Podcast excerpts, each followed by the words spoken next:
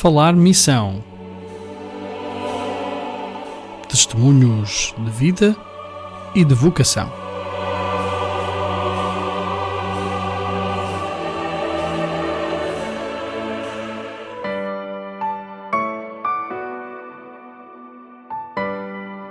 Olá a todos, bem-vindos a este nosso programa de hoje este hum, momento que nós estamos hoje aqui hum, a levar até ti com um testemunho muito, uh, vamos dizer, especial, diferente, o que seja, né?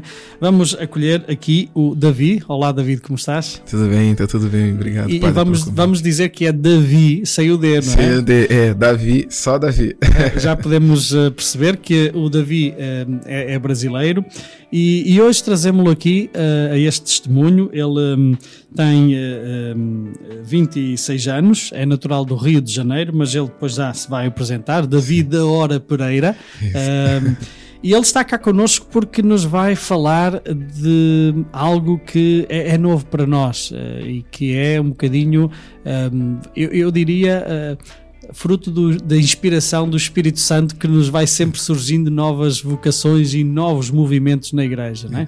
Uh, o Davi pertence à comunidade católica Colo de Deus um, ehm, e, e, frisamos isso, comunidade católica Colo de Deus, que é um movimento também eclesial, uh, um, uh, reconhecido pela Conferência Episcopal do Brasil.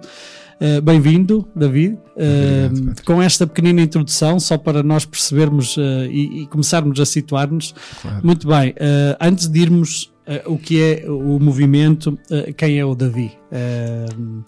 o que é que fazes cá em Portugal neste momento? Mas se calhar isso daqui a um bocadinho depois Sim. poderíamos mais falar em detalhe.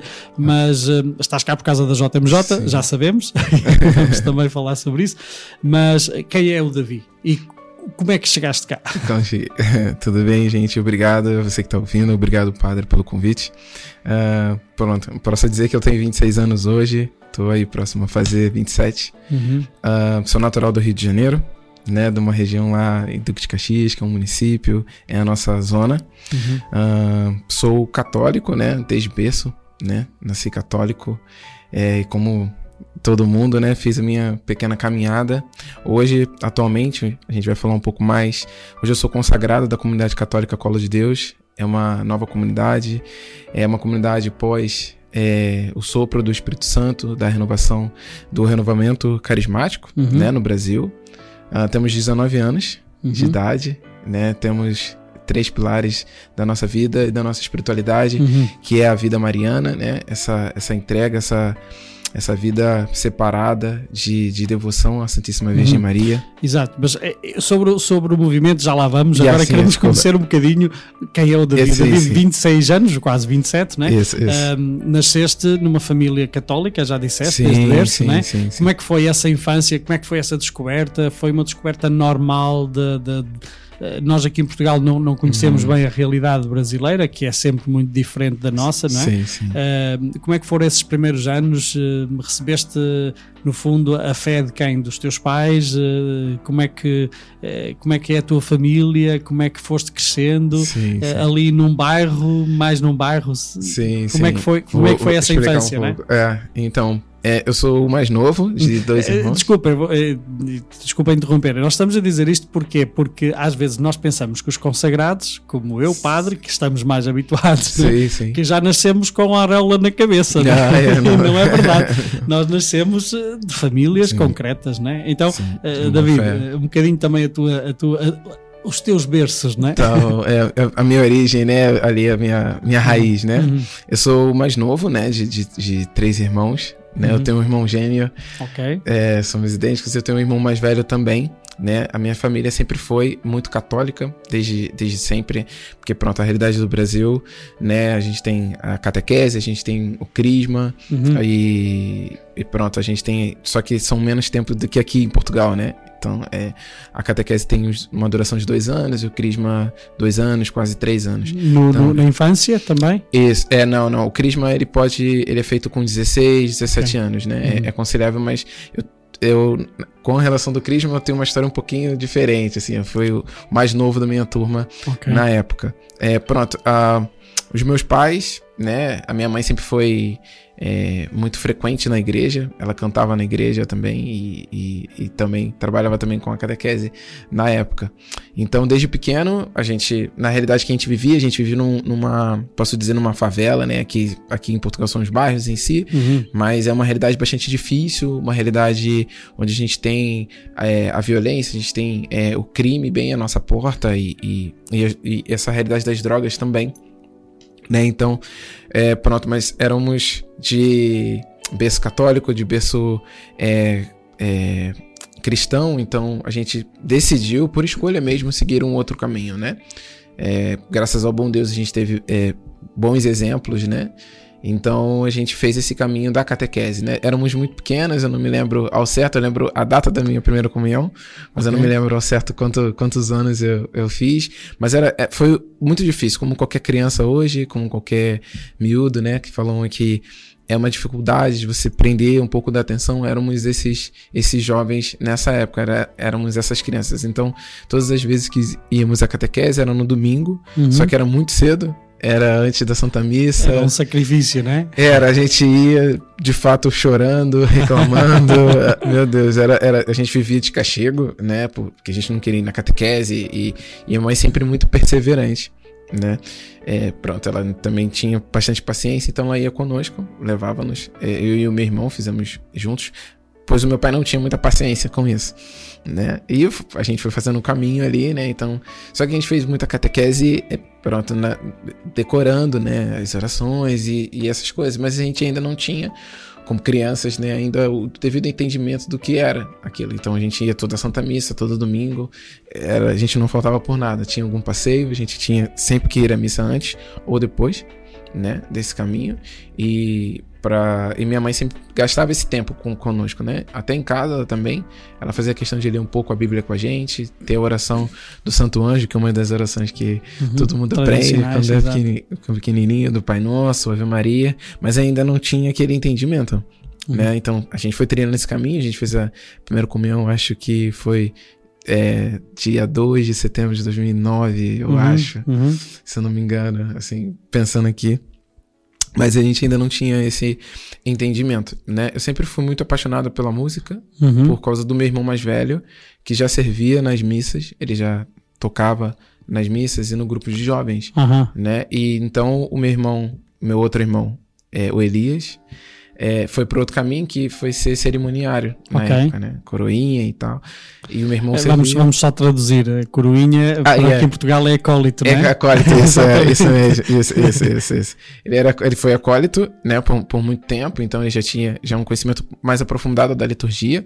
Uh, o meu irmão sempre envolvido com a música, teve um momento da vida dele que eles fundaram um grupo de jovens ali, né? Uhum. Que ia ser meio que contra a maré, né? Ser uma, um sinal no meio daquela realidade onde a gente vivia, que era uma realidade muito difícil. Muito dura, né? Isso, isso. A gente tinha realmente, é, pronto, onde a gente morava, onde a gente mora até hoje, minha família mora até hoje lá, é uma, uma realidade do nosso, da nossa zona, de uma das é, favelas mais perigosas ali da nossa zona, do nosso município, né? Do uhum. Rio de Janeiro.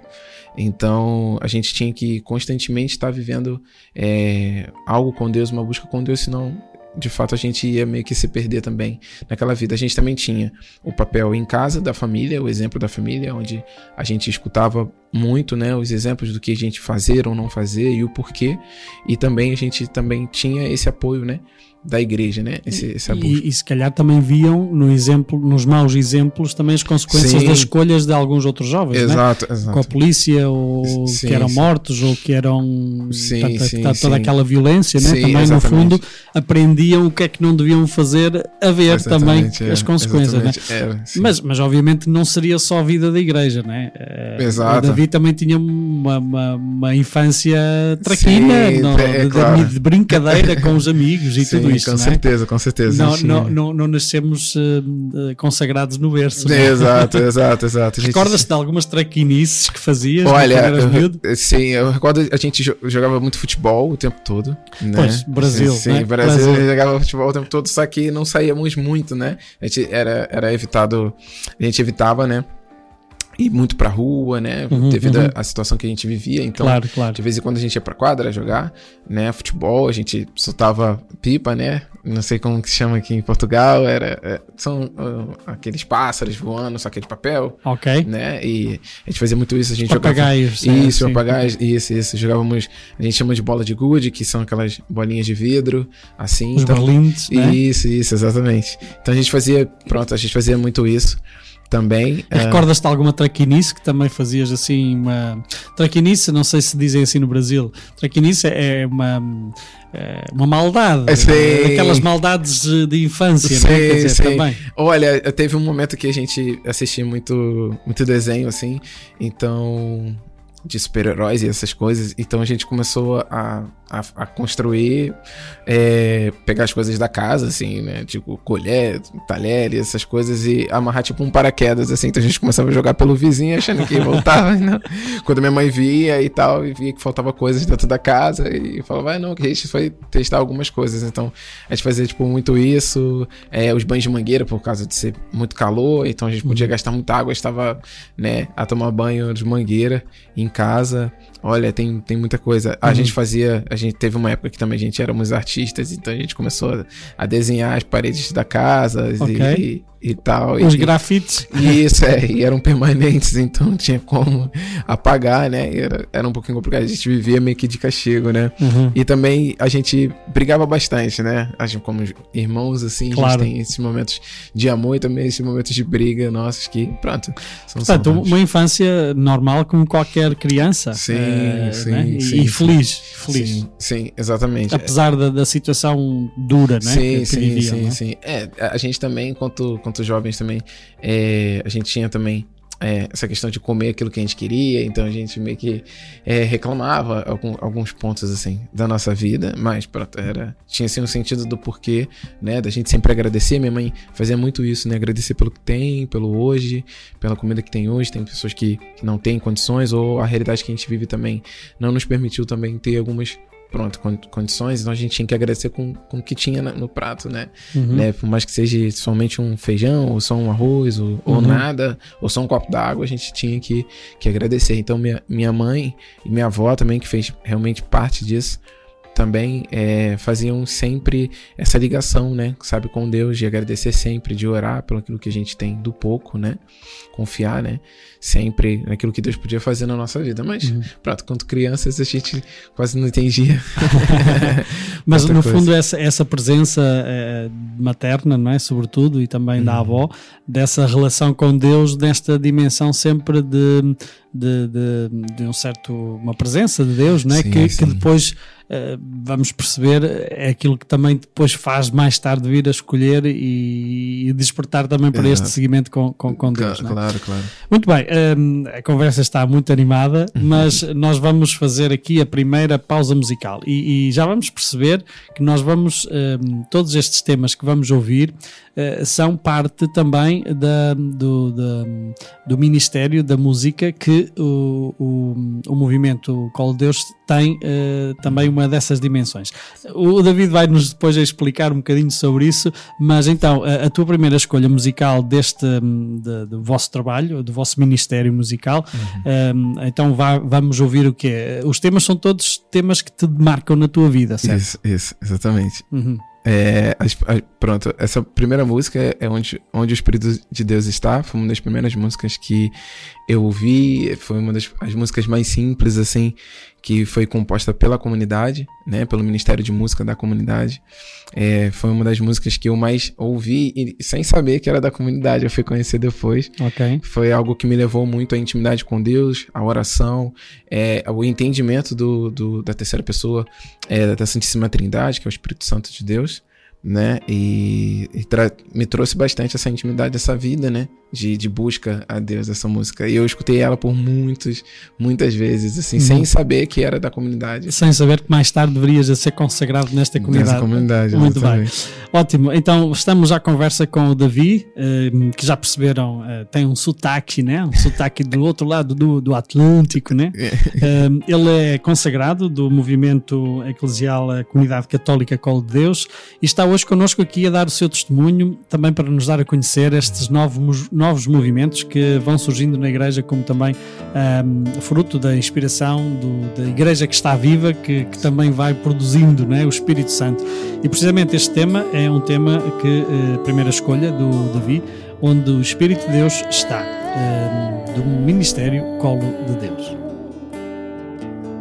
Onde o Espírito de Deus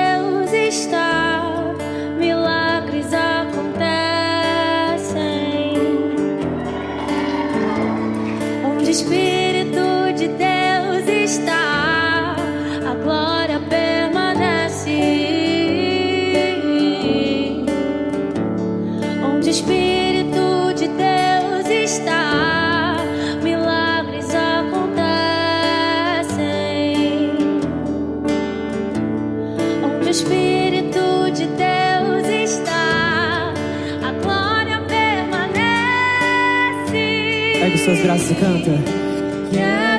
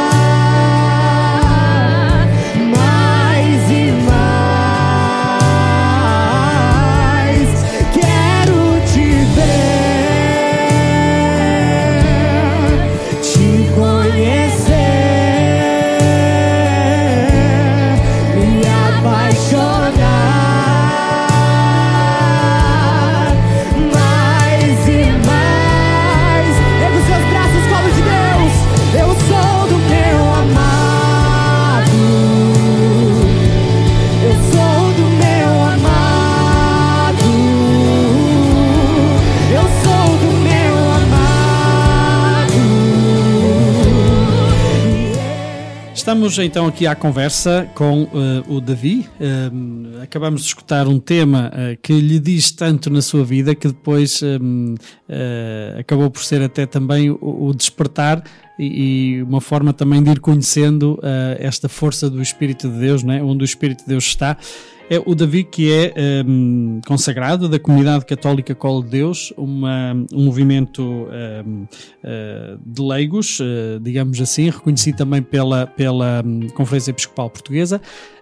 Um, David, antes de falarmos o que é que é a comunidade católica Colo de Deus, como é que começou a surgir em ti este bichinho de que qualquer coisa Deus está aqui a pedir mais de mim, não é? Sim, sim. Fa- Falaste, portanto, da, da- do Crisma, né? na Sim, altura que sim, estavas ali- a preparar-te, Exato. eh, que foi qualquer coisa de especial, que eras o mais jovem, não é? Sim, Foi nessa altura que começou um bocadinho este bichinho a querer eh, despertar em ti? Sim, é, essa busca, pronto, eu vendo que os meus irmãos, né, como eu di- disse antes, ah, já estavam já estavam com o lugar deles ali, né, o meu irmão acólito, o meu, meu irmão mais velho quanto músico, né, musicista, é, eu pronto, eu comecei a ver que eu tinha que buscar al- algum, algum lugar onde eu podia, pronto, me encontrar e servir a Deus, né, ter esse, esse, essa intimidade com Ele, essa resposta desse, desse amor misericordioso. Pronto, eu comecei a frequentar o grupo de jovens na, na minha comunidade mesmo, né? Que é atrás, literalmente, é uma capela pequena atrás de casa. Ah, e só que pela idade eu não conseguiria, porque o meu irmão era mais velho, alguns anos, então ele já o frequentava e me deixava frequentar ali como, como um mascote, assim, né? Frequentar junto Uhum. ali. E fui fazendo essa caminhada com ele. Na época eu não, eu não. Eu sempre fui apaixonado pela música, mas eu não tocava nenhum instrumento, então comecei a, a aprender algumas coisas com ele e com o pessoal do grupo de jovens também. Uhum. Porque o grupo de jovens gerou uma banda também nessa época. E eu fui em busca de aprender e tive essa dificuldade. E até que eu fui comecei a frequentar a paróquia, que é algum. É um pouco, era um pouquinho longe de onde eu morava, mas eu comecei a frequentar com essa sede de ter essa resposta, né? Uhum. De estar na missa e servir na missa, buscando também um entendimento ali da liturgia, ah, com a música, que era algo que eu gostava muito. Uhum. No, no Brasil a música está muito presente na, na, na igreja, Sim, sim, sim. sim Aliás, sim. brasileiro que não dê o pezinho, né? Um, um de samba e de dança não Sim. é brasileiro, né? Sim, sim, temos, eh, temos hoje temos inúmeros ritmos, inúmeras formas de evangelização através Uhum. da música cristã católica, né? Graças a Deus tem inspirado mais. E mais- foi mais a música que te chamou ou foi hum, algo mais que tu achavas que a música dava Sim. resposta àquilo que, Sim, que sim. tu, que tu procuravas? Particularmente eu já eu, eu tinha um gosto muito grande pelas músicas da, da, da liturgia, Uhum. da, da, da- nossa Santa Missa, das adorações. Eu gostava muito eh, as letras. O meu irmão também eh, fez muitas músicas para banda, então eu gostava muito. Aquilo me chamava,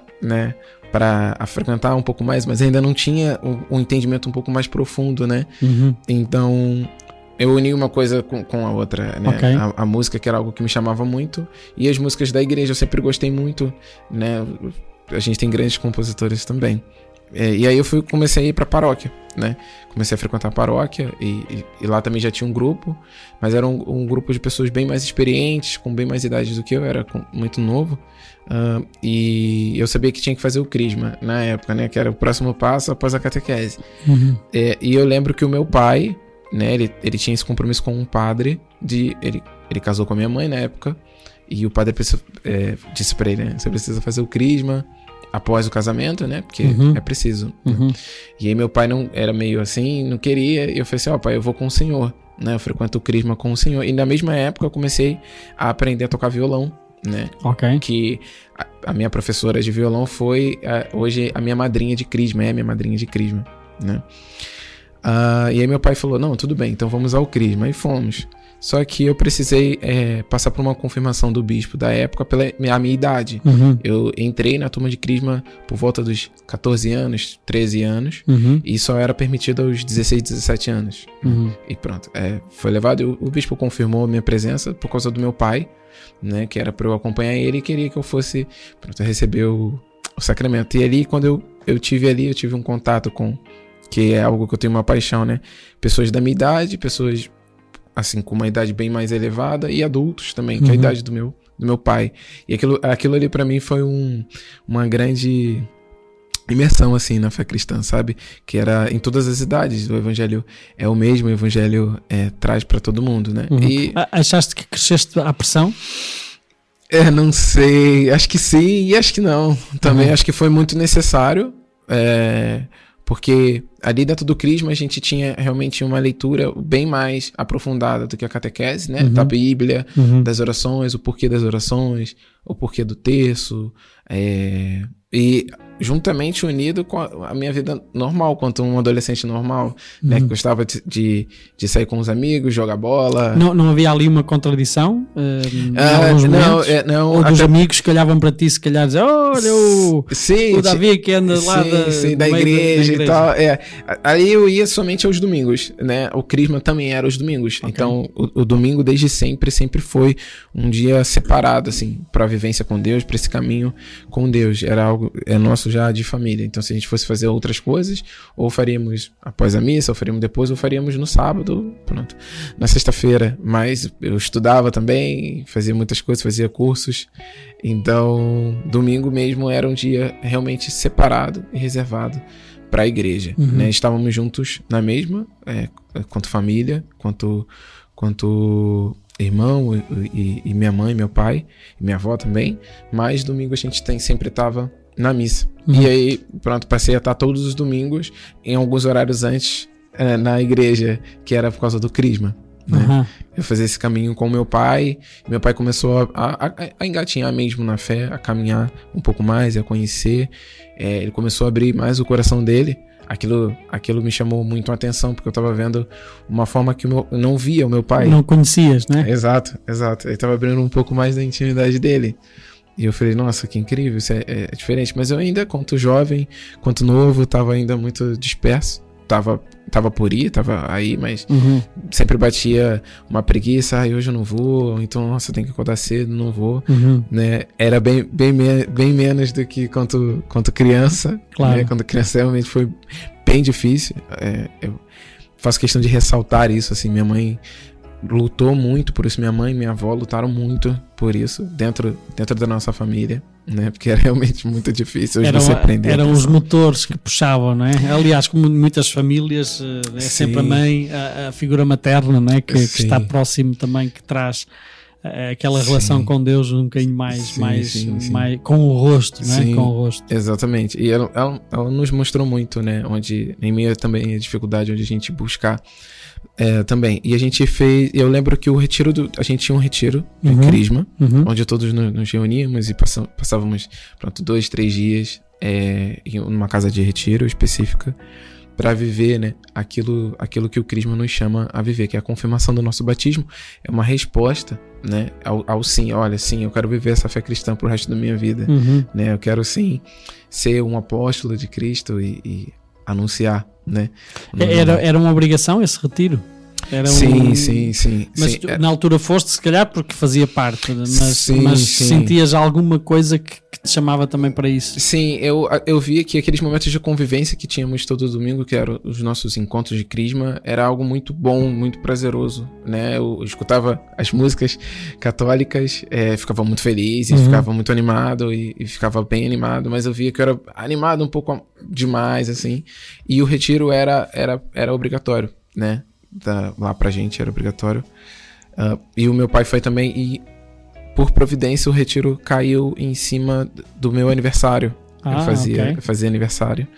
E fizeram uma festa surpresa pra mim, né? Nesse dia. E eu não imaginava que o pessoal que tava comigo ali na igreja tinha preparado. Queria uma- saber dessas coisas, não é? Isso, isso ia estar muito atento, né? Isso me chamou muita atenção porque eu não era mais um ali, né? Era um- é, a igreja, né? Essa convivência que Cristo nos chama. É, essa atenção com o irmão é atenção com o próximo. Né? Então, o retiro que eu vivi foi inesquecível para mim porque foi realmente no meu aniversário. Né? Acho que, se eu não me engano, meu aniversário caiu no sábado e fizeram um bolo surpresa para mim na casa de retiro. E vivi momentos do Crisma, do retiro, muito profundos Uhum. né? Que eu via as passagens da Bíblia e os momentos de dinâmica bem mais profundo e com, com um sentido ainda mais é, elevado, um sentido um pouco mais apurado. E aquele retiro é, realmente para mim foi incrível. Sentes que foi aí que começaste a, a, que a enamorar-te de Jesus? Sim, sim. Começaste a que- apaixonar por Jesus? Sim, sim. Eu acho que vendo ainda mais o profundo, né, e me a- a- abrindo um pouco do meu coração a Deus, eu acho que nesse retiro eu comecei a viver, sabe, as formas que Deus tem para falar com a gente diariamente. Aquilo para mim foi foi inesquecível. De fato, foi foi bem forte. E eu voltei realmente transformado e querendo buscar um pouco mais, então eu me de- eu me- dediquei mais à música, que era as minhas aulas de violão que eu fazia com a minha madrinha atualmente. Ah, a vivência na igreja não deixava, não deixava de faltar e também ajudei, comecei os meus primeiros passos a ajudar no Crisma. Né? Aham. Ali após eu fiz o Crisma, depois eu me crismei e eu comecei a ajudar a equipe de Crisma, po- pois era uma equipe já um pouco mais experiente, mas também que tinha muitos anos e precisavam de mais ajuda, né? De mais Uhum. pessoas que, podiam trazer dinâmica. Podiam ajudar, não era? Mais jovens também, se calhar, não é? Exatamente, exatamente. E dentro do Crisma, do nosso Crisma, assim, para ressaltar, a gente tinha sempre essa experiência de conhecer os outros movimentos, conhecer o batismo, conhecer a liturgia, pra gente poder se encontrar, né? A gente, dentro do Crisma, tinha um caminho Uhum. pra gente poder discernir a nossa vocação, aquilo que Deus nos chama, sabe? Assim, Ou ou seja, isto é importante, acho eu, também nós Sim. percebermos que eh, quando nós recebemos o Espírito Santo é para o depois transmitir ao outro Exato. com um dom que Deus nos dá, não é? Sim, sim. E, e se calhar isto é importante também para quem nos está a ouvir e, e, que às vezes nós quando perguntamos não é, na, na, na formação do crisma, não é? então qual é o ministério que tu achas que Deus te podes... E aquilo cai assim, parece que cai assim do céu, não é? Sim, Eh, um bocadinho, sim. que, é- que é? Então, mas é ser cristão? Então é vir à missa, pronto. sim. Porque para muitos eh, cristãos é, é o vir à missa, Pois. pronto, e Hum. ponto final, não é? Cumpre-se ali o preceito, cumpre-se ali a, a, a liturgia. Eh, nessa altura já começamos a perceber e começaste também a perceber que há qualquer coisa aqui que Deus me chama Sim, a sim. dar, Assim, qualquer coisa diferente eu recebo para poder dar, não é? Exatamente, Uhum. exatamente, exatamente. Foi é, exatamente. Foi muito, muito isso, foi esse caminho que, que eu fui trilhando, porque dentro do crisma, da catequese, a gente vai explicando, né? Miudamente as coisas, a nossa liturgia. Então eu fui me apaixonando aos poucos, né? Sem saber, né? Eu posso dizer que Jesus ali, é, ele esperou o momento certo, a hora certa para me cativar, assim, para me chamar. Ahn, e fiz todos os caminhos, pronto, iniciais que a gente tem da nossa iniciação na nossa fé cristã.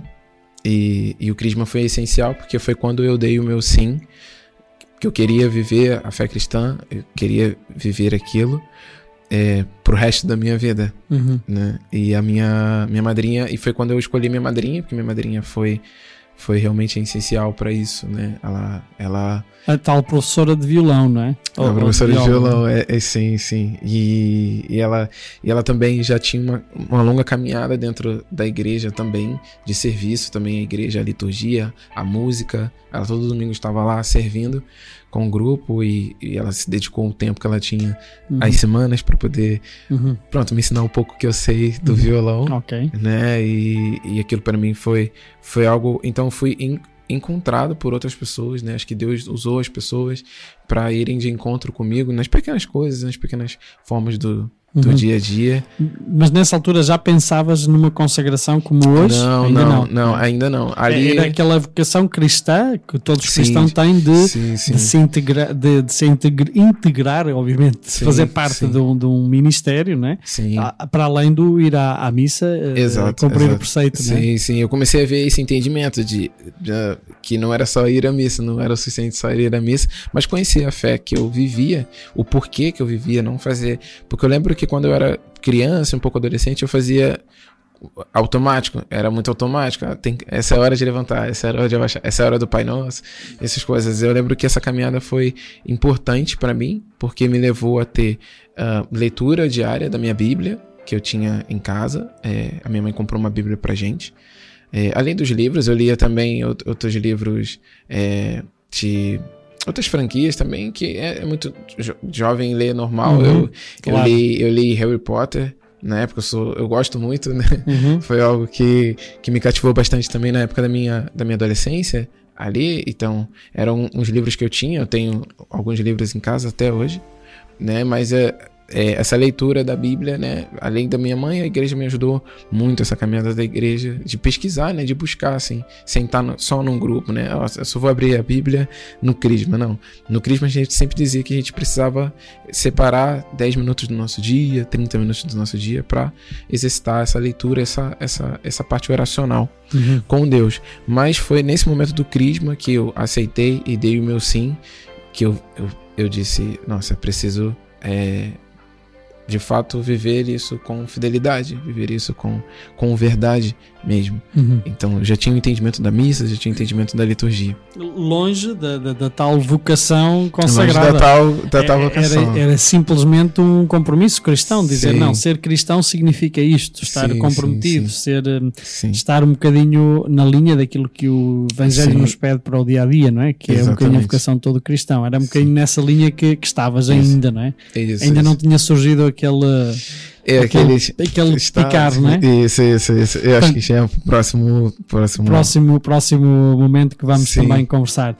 Eh, Só para dizer, portanto, tinhas esta, a idade do Crisma, terias então uns 13, 16, 17 anos, por aí. não Isso, é, isso, é provavelmente uns 15, 16 anos. Uhum, um pouco ok. antes, se calhar, assim, acho que tinha. Porque quando eu integrei o, o Crisma, comecei a fazer o caminho, era por volta dos 13, 14 anos, né? Uhum. Que era algo quase impossível pela idade. Diziam que não havia maturidade, né? na- nessas, nessas pessoas. E quando dessa idade, né? Então, quando me viam, com, juntamente com meu pai e com as pessoas, eu eu era completamente visto diferente, porque eu era muito novo, mas eu tinha uma maturidade Acima daquilo que era a, idade, não é? Muito. Exatamente. Ótimo. Hum, como eu digo, a conversa está muito, muito agradável. Vamos sair para um novo momento musical. Hum, Davi, hum, continuamos com o Colo de Deus, do Ministério da, da Música da, da- portanto, desta comunidade católica uh, Colo de Deus. O que é que vamos ouvir agora? Que te Sim. toca? Vamos ouvir uma das músicas mais importantes, assim, que é a música Queima de Novo. Ah, foi uma das músicas também que eu escutei muito. Essa música é, fala muito sobre o, o sopro do Espírito Santo, sobre, sobre aquilo que o Espírito Santo move, aquilo que o nosso coração necessita dessa ação do Espírito Santo de Deus. Essa música é uma das músicas mais escutadas da comunidade.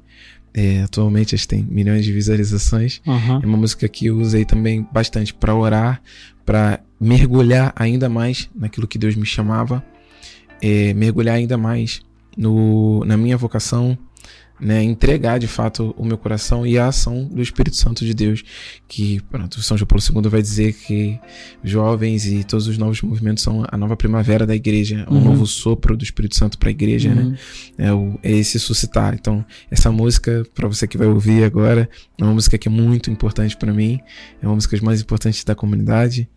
Pronto, que você possa viver isso. Muito bem. E que, sejam, que sejamos queimados de novo, não é? Sim. É esse o Amém. tema que o Davi, que é o nosso convidado de hoje aqui do nosso programa, eh, que nos estará a dar o seu testemunho também, ehm, de uma, um jovem de 26 anos, eh, consagrado já no- na comunidade católica Colo de Deus, de que vamos falar daqui a um bocadinho, não é?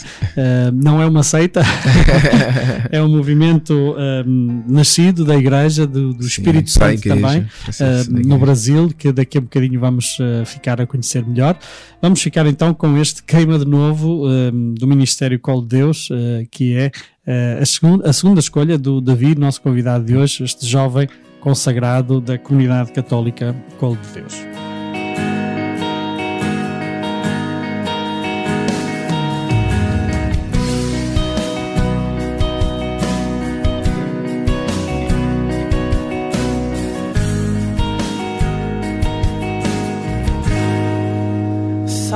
Que só queima, que não se apaga. Somos tua igreja, viemos te adorar.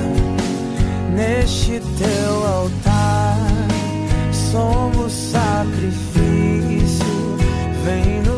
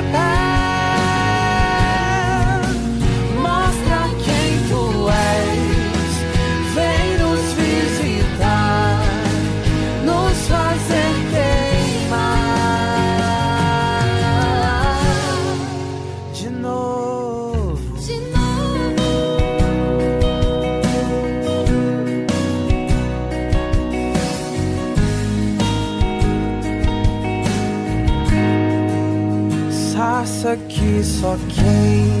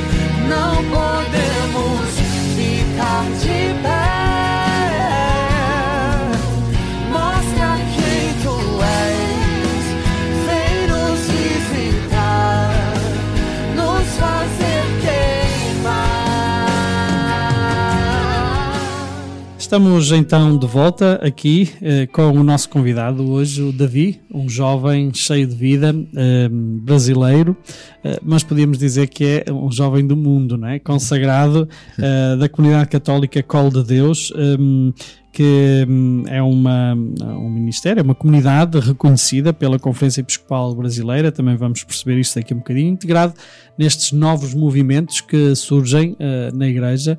Eh, quem diz que a Igreja que, que, que não está viva engana-se, né? porque continuam a surgir também estes novos movimentos e com muita vida, né? Eh, no qual Deus não são os únicos, vamos perceber isso daqui a pouco. Muito bem, o Davi hum, falava-nos há pouco da, ah, do momento do seu crisma, que foi pronto, um mergulhar e um apaixonar-se por, por Jesus não é? na sua vida.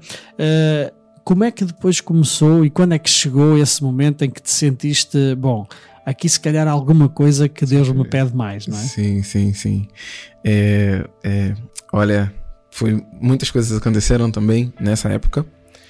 É, provavelmente eu já estava, já era um momento ali da minha vida onde eu já estava integrado à igreja, estava integrado à, à missão da, da catequese, do catecumenato, a gente chama no Brasil que é o crisma. Aham, aham. Eu estava já servindo a missa, então já tava, já, pronto, já tocava um pouquinho de violão e bateria. Uhum. Então eu tava completamente domingo, tava num, num momento ali que o meu coração me chamava a servir é, um pouco mais, mas não tinha esse entendimento do que era esse, esse fluir.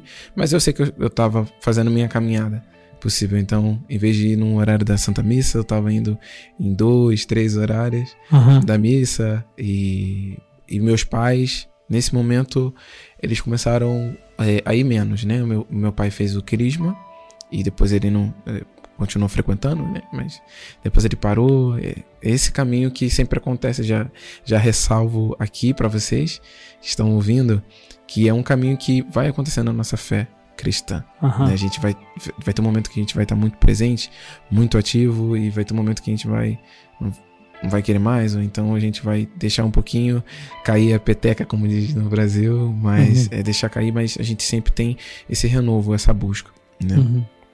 E eu lembro Ou seja, houve ali um momento também que não foi sempre em êxtase sim, espiritual, não é? Exato, exato. Há momentos de, de, de desânimo, há momentos de Exato, desencanto, há exato, momentos exato. de. Bem, está bem, e- sim. dúvidas, não é? É Isso também, de querer fazer outras coisas e, e acabar outras coisas tomarem a atenção, né? A prioridade, que é o lugar de Deus, né? Então, como. Passou-te pela cabeça outro tipo de coisas? Olha, eu. Pronto, passou a não ir mais, sim, eu acho que. Só por ir, eu, eu comecei a, a viver aquele automático que eu vivia quando era criança, novamente. Nesse momento já era, era só ir e, pronto, algumas situações que eu vivi fora da igreja e dentro da igreja também, Uhum. né? Porque, não sei, em alguns lugares o jovem não é muito bem visto, assim, né? Pelo, Claro. Pelas pessoas mais experientes. Uhum. Mas, graças a Deus, na paróquia também a gente tinha esses momentos, né? Que realmente desanima. A gente, quanto jovem, é, desanima um pouco quando a gente não entende muito. Mas a gente tinha também outras pessoas experientes que tinham esse diálogo muito bom com os jovens. Que eram as pessoas da, da- do catecumenato, eram as pessoas da música. Tinham Uhum. esse bastante diálogo. Eu Se lembro. calhar habi- habituados um bocadinho também a outras experiências, não é? Exatamente, eram de outros, outras pastorais, outros ministérios há, há muitos anos. É, mas eu lembro que a minha turma também foi dispersando, foi indo embora, ou então só frequentavam a missa, não tinham é, visto que o Crisma nos chama a um serviço, ao, Aham. ao ID, Uhum. né? Então, eu, eu, eu já quanto Crisma, eu falei, eu preciso é, transmitir isso que eu vivi no meu Crisma, com, com, sendo um, um catequista Ok. na época. E Então eu comecei a buscar mais e ser um, um catequista, onde eu trazia também dinâmicas e integrei a música a esses encontros que eu fazia com as novas pessoas que iam em busca desse sacramento Uhum. tão importante pra gente na igreja. Só que eu, eu me via ainda um pouco distante, um pouco é, fora, é, fora ali do ambiente. Por quê? Porque eu gostava muito das músicas, eu, eu, tava sempre, eu tava muito animado em tocar as músicas, eu gostava muito das músicas, ah, mas eu via que as outras pessoas não. Né? As- Os outros jovens da minha idade Não estavam na mesma onda. não estavam, não estavam. Eu, eu me via fora de um grupo, eu não estava num grupo. Por mais que eu estivesse na minha paróquia, estivesse num grupo de música, eu ainda me via um pouco distante. Uhum. Eu lembro que é, eu consegui lembrar agora que minha madrinha, né, é, um dos trabalhos que ela fazia também dentro da igreja era um grupo coral, onde Ok. ela tinha crianças da catequese e crianças é, do crisma, ou jovens do crisma, ou crianças da catequese um pouco maiores em si, de idade, é, cantavam, ela ensinavam a cantar e formou um pequeno coral, bem simples, era o coral, e era um horário de uma missa específica, da- Uhum, das 9, 9h30. E, e gen- eu tava tocando nesse coral também na época, então ela, ela tinha esse trabalho, né, de, de tá assim, tá mostrando um- uma outra via da igreja, né, que é a música, e tá evangelizando, posso dizer assim, através da música. Uhum. Mas eu ainda me via, e isso foi um momento onde eu desanimei também, porque eu me vi perdido, né? Eu já sempre frequentei a igreja e, e não eu não tive um momento de a deixá-la, de pensar em outra religião, apesar Uhum. de ter muitos amigos de outras religiões ou ateus. Mas eu não me vi nesse momento, eu me vi num momento onde eu não tinha, não entendia o que, que acontecia. Então, ele dava com as dificuldades do nosso bairro onde a gente vivia, as dificuldades de família que a gente teve, as enfermidades, as perdas pela, pela, pela região onde a gente morava de violência, então a gente está suscito é, à extrema violência, ao crime e às drogas, então estamos suscitos ali a entrar é, em casa, é, sair de casa e não saber que horas voltar. Voltar, porque, ou pô, se volta, né? ou se volta. Então tivemos um momento onde um, um parente muito próximo de mim, né, foi, é, po- posso dizer, é, vítima de uma bala perdida no- no- na região onde a gente mora. Ah, e eu me peguei ali num momento também de enfermidade da minha mãe também, Uhum. onde eu desanimei na fé e comecei a questionar Deus, porque, né? Uhum. A gente tem esse momento na nossa vida. Nossa, eu vivo aqui, eu sirvo a igreja, por que que isso acontece? Né? Mas na, na palavra de Deus vai dizer que nesse mundo havereis tribulações, né? Uhum. Coragem eu venci o mundo. Então, mas eu, quanto jovem, não entendia muito. Então, eu, me peguei num momento perdido, num momento desanimado num momento de desafio, né? Desafiar a Deus, né? Eu pequei realmente, blasfemei contra Deus nessa época. É, por não entender e não saber muito bem lidar com as minhas emoções. Ah, pronto, é, e eu tive também a busca da- do sacramento da confissão, onde eu pude me reconciliar com Deus e fazer um caminho, um restart, Uhum. um recomeço, um- uma recaminhada novamente. Uhum. E ele tá sempre de braços abertos a nos receber. Mas eu ainda me via. Du- Durou muito esse, esse período assim de deserto, que nós chamamos de Sim, posso de dizer que durou ah, uns meses e. e, ah, pronto, um ano, um ano e pouco, ou se calhar menos, assim. Uhum. lembrando mais ou menos, né? Mas doía muito, né? Porque era uma situação que a gente estava propício a viver com outras pessoas também. Nossos vizinhos também viveram situações parecidas. São momentos de Também. crescimento, no fundo, não é? Sim, sim, sim. Eu posso dizer que pela nossa realidade que, que vivemos e, e- e ainda vive os meus pais e só para ressaltar eu vim para cá para Portugal sozinho os meus pais a minha família eh, amigos muito próximos assim estão no Brasil Uhum. então, eles ainda vivem essa, essa realidade, mas eu acho que é uma dificuldade que a gente vive em, em todos os momentos da nossa, da nossa Uhum. vida, mas acredito que isso ajudou muito, foi uma forja, né? Ajudou a gente a, a superar os grandes momentos da vida na, naquilo que, que somos chamados. Uhum. Mas nesse momento eu ainda me via muito perdido, né? Eu me via ainda diferente. Então, naquele momento eu ia para pequenos retiros, assim, que eu conhecia ou que eu podia servir, mas ainda não me via integrado em algum lugar, eu não me via ah, num, num chamado ou aquilo que Deus me chamava. Uma consagração mais, E- mais Exato, concreta. não é? algo, algo mais concreto, algo mais de, de, de vivência mesmo. E aí eu lembro, que é o tempo que a gente vai entrar agora, se eu não me engano, é da Santa Missa. É, todos os momentos que eu vivi foram sempre na Santa Missa. E eu tava num âmbito onde aconteceu a Jornada Mundial da Juventude, em Uhum. 2013, no Rio de Janeiro. Uhum. Eu, pela minha idade, novamente, de no- novamente essa questão da idade, né? Primeiro foi do Crisma, ah, que eu não pude eu não poderia entrar no caminho do crisma pela idade e E depois não poderias entrar na jornada na para jornada também- pela idade. Eu era muito, muito novo na época. Pra jornada tinha que ter 18 anos. Eu tinha. Esse cara tinha uns 15, 16, Uhum. né? Tava no ensino médio, no 12 ano na escola. Ah, e pronto, eu não pesquisei sobre a jornada. Eu, eu entrei no site uma vez, é um, um evento, mas eu, eu lembro até hoje nítido que eu entrei no computador, eu vi, eu li algumas coisas. Eu falei, ah, é um evento qualquer que vai acontecer. Aí eu não consegui me inscrever por causa da idade. Falei, ah, deixa pra lá. Deixaste e ficou. Deixei. Mas, deixei. mas havia muito, muito alarido no ar, assim, sobre a jornada. Sim, sim, mas era com um pessoal um pouco mais experiente, um Ok. pouco mais jovem. Eu era ainda ali meio adolescente, posso dizer assim, pré-adolescente, assim. Então, os, os jovens, mais jovens, assim, que já estavam na universidade, já, já trabalhavam, é, eles já estavam mais inseridos nessa realidade. Uhum. Então, os, os, os senhorios, né? É, as pessoas com mais experiência. é, não falavam muito e os mais miúdos assim também não. Então era meio. Mas, mas na comunicação social havia. Sim, havia tinha bastante coisa. Já, já tínhamos é, a cidade toda já preparada para isso, já, já tinham encontros para isso, da, é, preparando a pré-jornada e, e a jornada.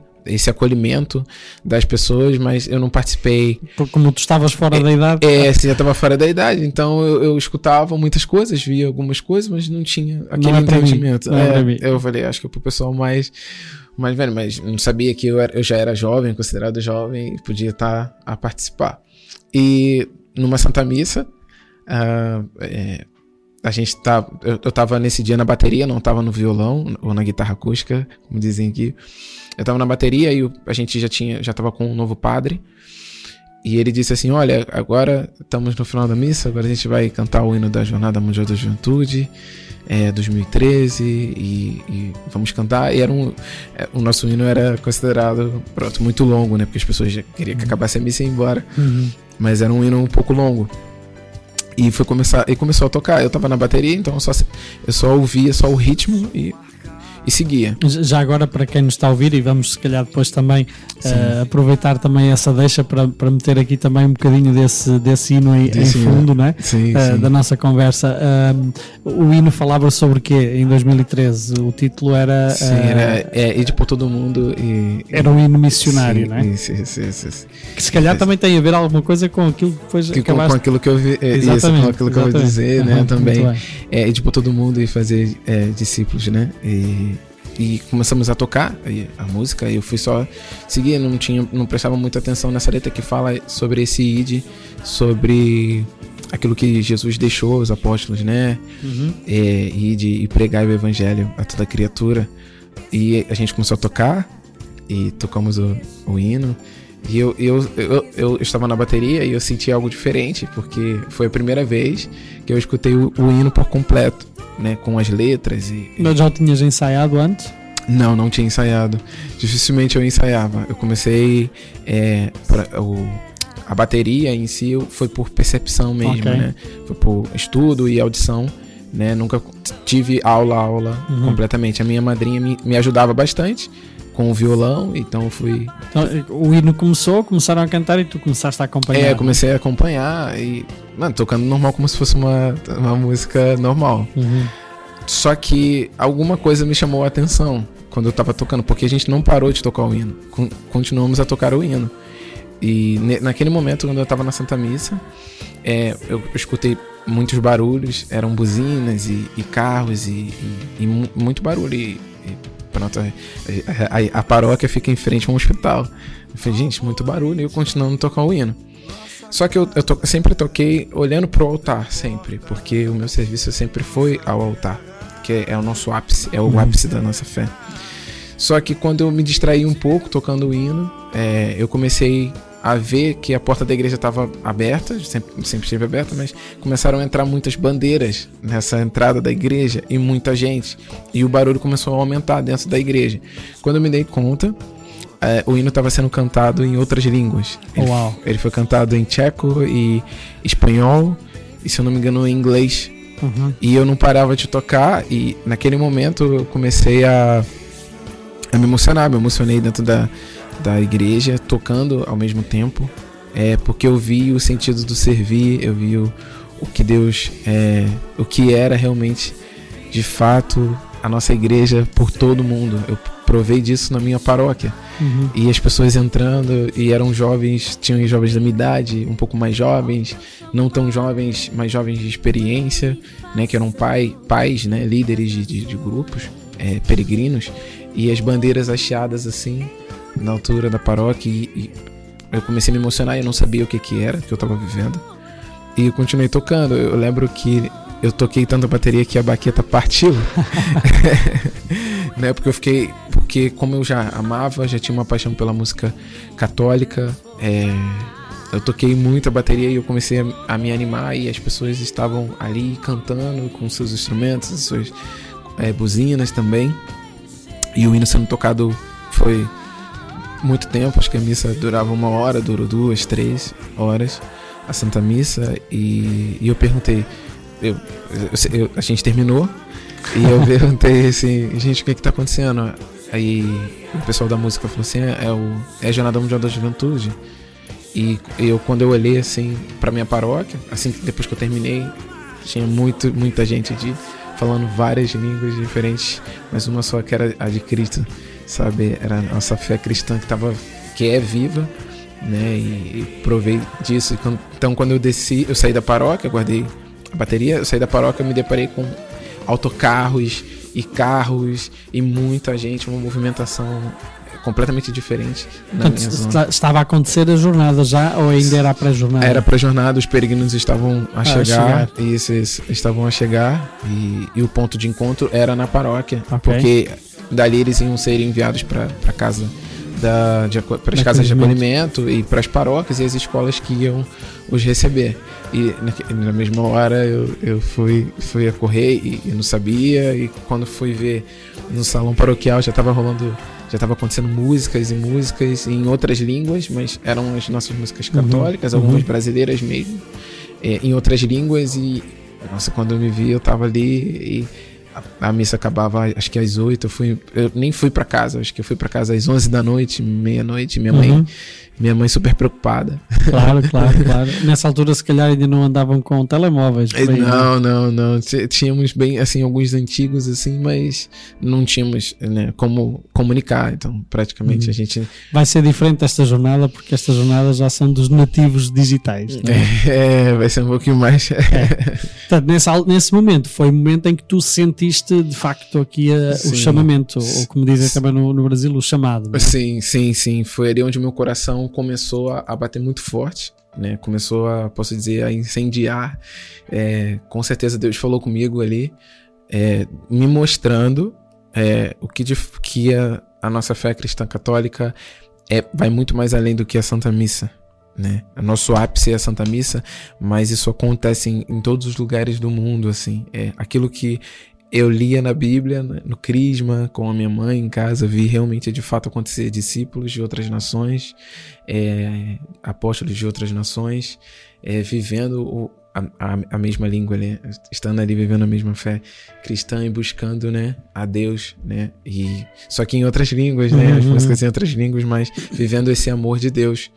E eu, de fato, não, não sabia o que eu estava vivendo. Eu falei, meu Deus, eu preciso sempre preciso estar aqui, preciso. E foi um momento que a gente teve é, o ápice, assim, que a gente teve um probleminha, acho que logístico, Uhum. da jornada, pelo Sim. menos na minha zona, que foi, foi. A gente teve uma grandes inscrições de voluntários, mas tivemos uma grande desistência Uhum. também na nossa zona, Ok.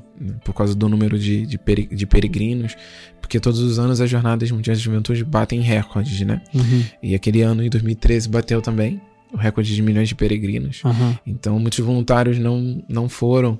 Então, como eu era da- já da minha paróquia, inclusive o nome da minha paróquia é Paróquia Nossa Senhora de Fátima, Ok. né? Muito, muita providência isso.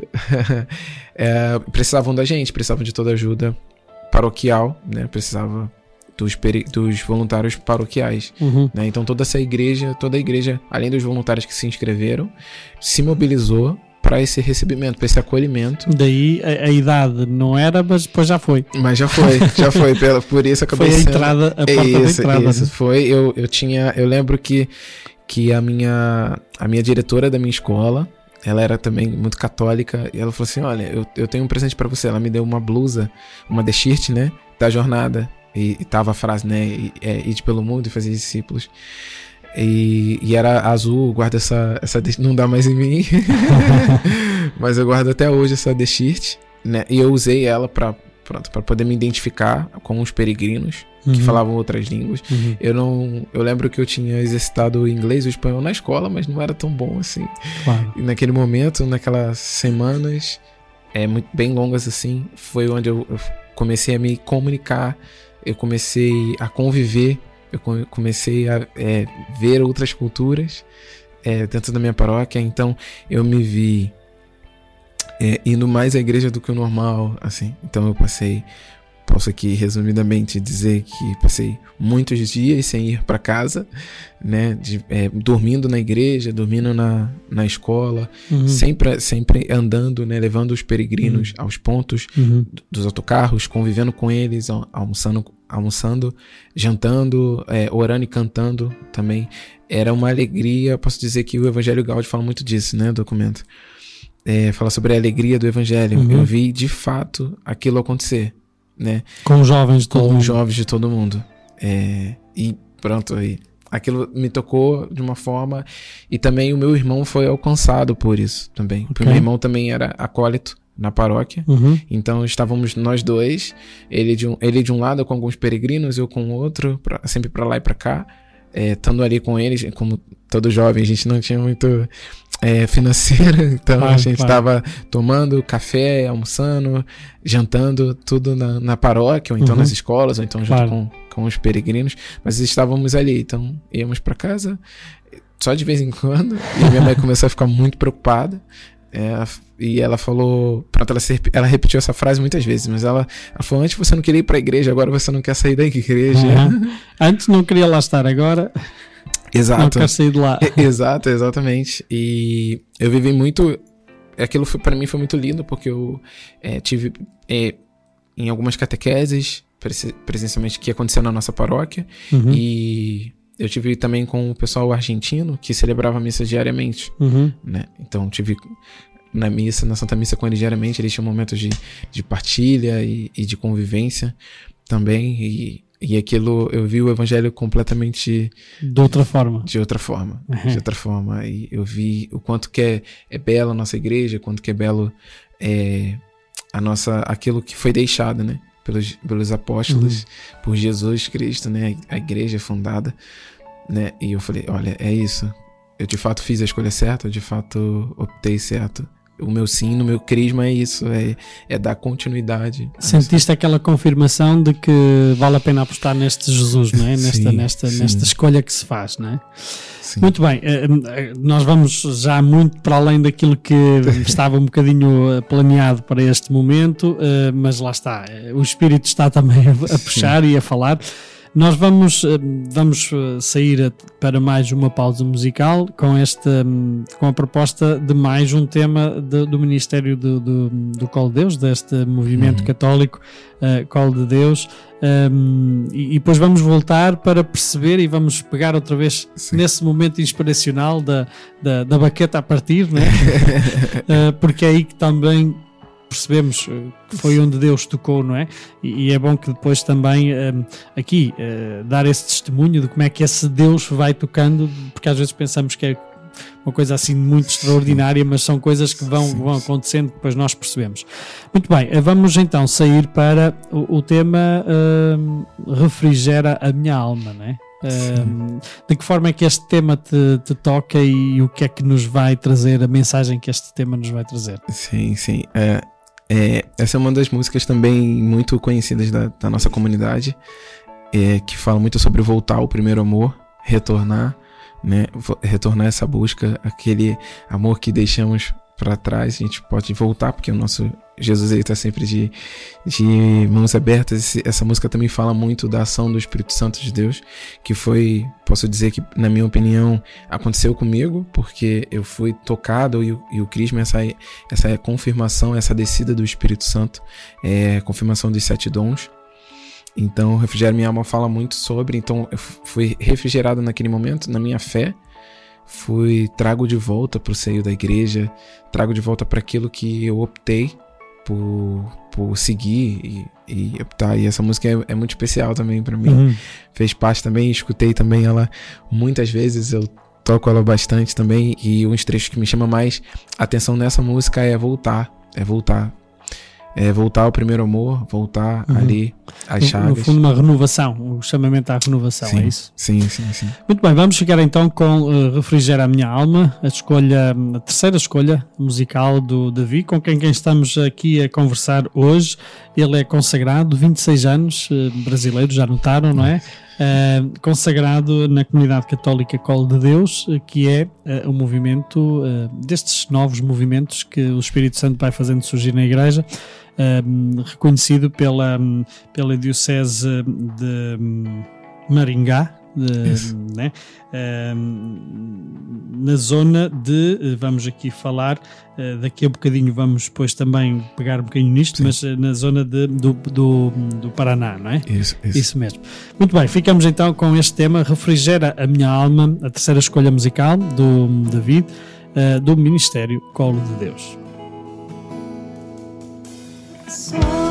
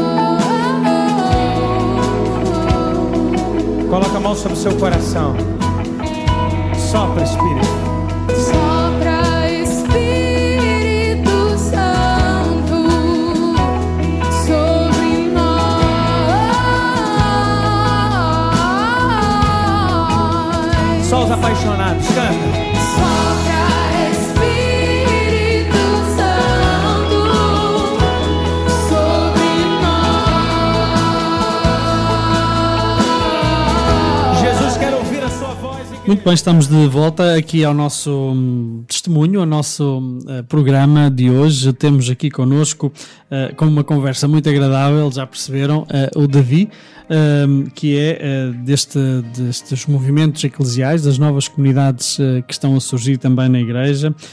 hum, da- neste caso, a comunidade católica Colo de Deus, um, que é uma comunidade uh, reconhecida como movimento eclesial também pela Conferência Episcopal uh, dos Bispos do Brasil, mas que já, uh, vamos perceber daqui a bocadinho, também já estão uh, a nível internacional e já têm 19 anos. Né?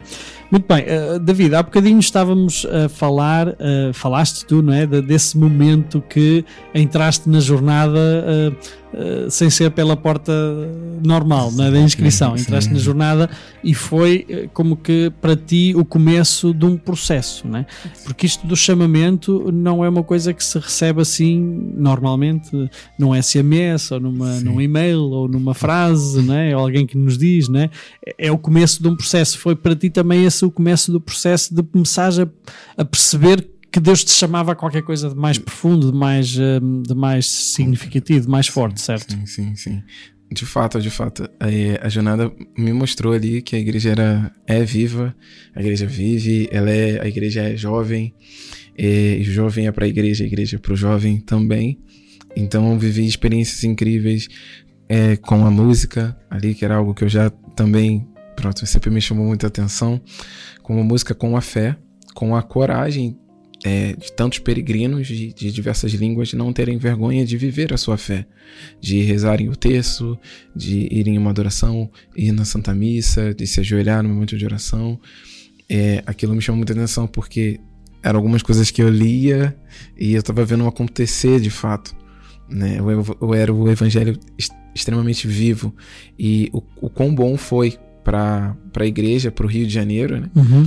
Que foi a JMJ, foi pro Rio de Janeiro com, com todas, todas as, os probleminhas logísticos que a gente Claro, teve, claro. tem que ter. Os problemas, exatamente, os É problemas têm que fazer parte, têm que fazer parte. É preciso, é preciso. É Palcos preciso. maiores ou mais pequenos, né? Sim, é, é, a, a praia, est- estivemos na, na praia de Copacabana, gente. Uhum. Um momento que é, é, é um ponto onde é frequentado por muitas pessoas do mundo, por turismo. Estávamos ali a viver a nossa fé integralmente. Aquilo me mostrou Uhum. ainda mais que, que é possível, é, é, é fixe, né? Como dizem, Uhum. viver a nossa fé cristã verdadeira, assim. Sim, mas estávamos a falar então desse momento que, que foi o começo né, desse Sim, processo sim, na, sim, na-. Quando estavas a tocar o, o hino, não é?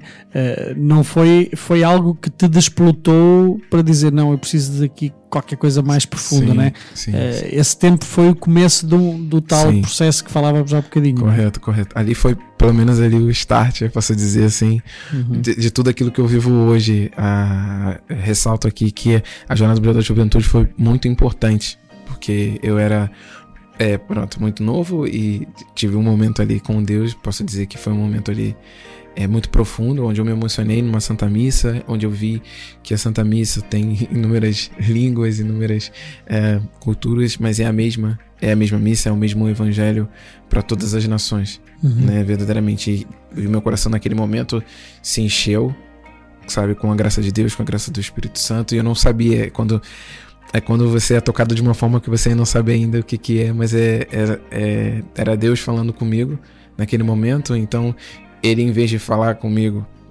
pronto, não as passagens ou numa frase, ou então um recadinho como a gente vê por aí, um, um meme, né? É, Deus me mostrou o que de fato era. Ele me mostrou o que, que era a fé cristã, aquilo que eu optei por ser. Então, eu vivi momentos na praia de Copacabana, vivi momentos ah, na minha paróquia que mudou a minha vida por completo. Eu vi qualquer coisa ali depois da jornada que eu não poderia ser o mesmo católico de antes, Ok. que é um católico que só vai à Santa Missa, Uhum. só vai. Pronto, falamos no Brasil bater o ponto, ou católicos. de- Picar o ponto, aqui em Portugal É, disse picar o picar o ponto. ponto. Então, ah, não podia ser só isso. Aquilo que eu, que eu vivi era muito concreto. O chamado que São João Paulo II fez para a Jornada Mundial da Juventude é algo muito concreto. Era do protagonismo do jovem hoje na nossa sociedade. Uhum. E, e eu disse, olha, não posso continuar assim, porque o meu coração ainda estava ainda cheio, estava incendiado, posso dizer assim. E eu tinha que transbordar isso, tinha que viver isso e mostrar para outras pessoas o que eu vivi. Aquela emoção que eu vivi, posso dizer também que não, não foi só emocionalismo, né, mas foi algo muito concreto. Eu Uhum. vi, vi pessoas é, naquela jornada e realidades diferentes na jornada eh, que viviam por mais que fosse um país que vivia em guerra, fosse um país que né, não tinha muitas qualidades né, no, serviço do governo, Aham. em si eram pessoas que tinham uma fé muito forte, uma fé muito convicta, Uhum. que era, um, que era a fé que eu posso comparar agora com a fé que minha mãe e, a minha avó viveram também e trouxeram né, como herança pra gente Claro. desde o berço. Que Uhum. essa fé, é, por mais que tenham se as, as dificuldades, as tribulações, é, é- é preciso a gente ter fé. Uhum. E, e após a jornada, que foram dias e dias, eu passava nas ruas, posso dizer assim, e via muitas bandeiras ainda hasteadas. Os peregrinos já tinham ido embora, mas tinham deixado algumas lembranças para as pessoas, né, para as Uhum. escolas, Uhum. algumas bandeiras dos países deles. E eu via, e, e aos momentos que eu, que eu ia para a escola, eu voltava da escola, eu chorava, eu, eu lembrava daquilo que eu, que eu vivia. Eu falei, meu Deus, isso foi real, isso aconteceu. Isso aconteceu, não foi um, um sonho. Claro. Então eu não podia guardar isso para mim. Eu precisava que outras pessoas, como diz a, a palavra de Deus, né, é, que é, tinham que conhecer isso, né, era buscar o céu, né, é o Mateus 6:33, né, buscar o reino e todas as coisas serão acrescentadas. E aquilo para mim foi o ápice. Uhum. E após aquilo, eu tive uma sede, a sede ainda estava em alta, assim, eu eu tava com sede, então eu comecei a buscar ainda mais de Deus, né? Seja na leitura da minha Bíblia, seja em livros da igreja, no estudo da doutrina, Uhum. Ah, pude conhecer outros movimentos eclesiais, outras novas comunidades, grupos de jovens. Eu comecei um período também, posso lembrar, lembrei agora, um período que eu ia para muitos lugares conhecer igrejas Ok. novas.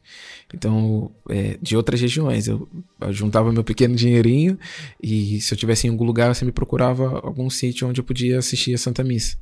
Né? Seja de manhã, e isso ao longo das semanas. Isso me fez conhecer quantas igrejas tem espalhadas Uhum. pelo, pelo meu país e quanto, quão, quão belas eram.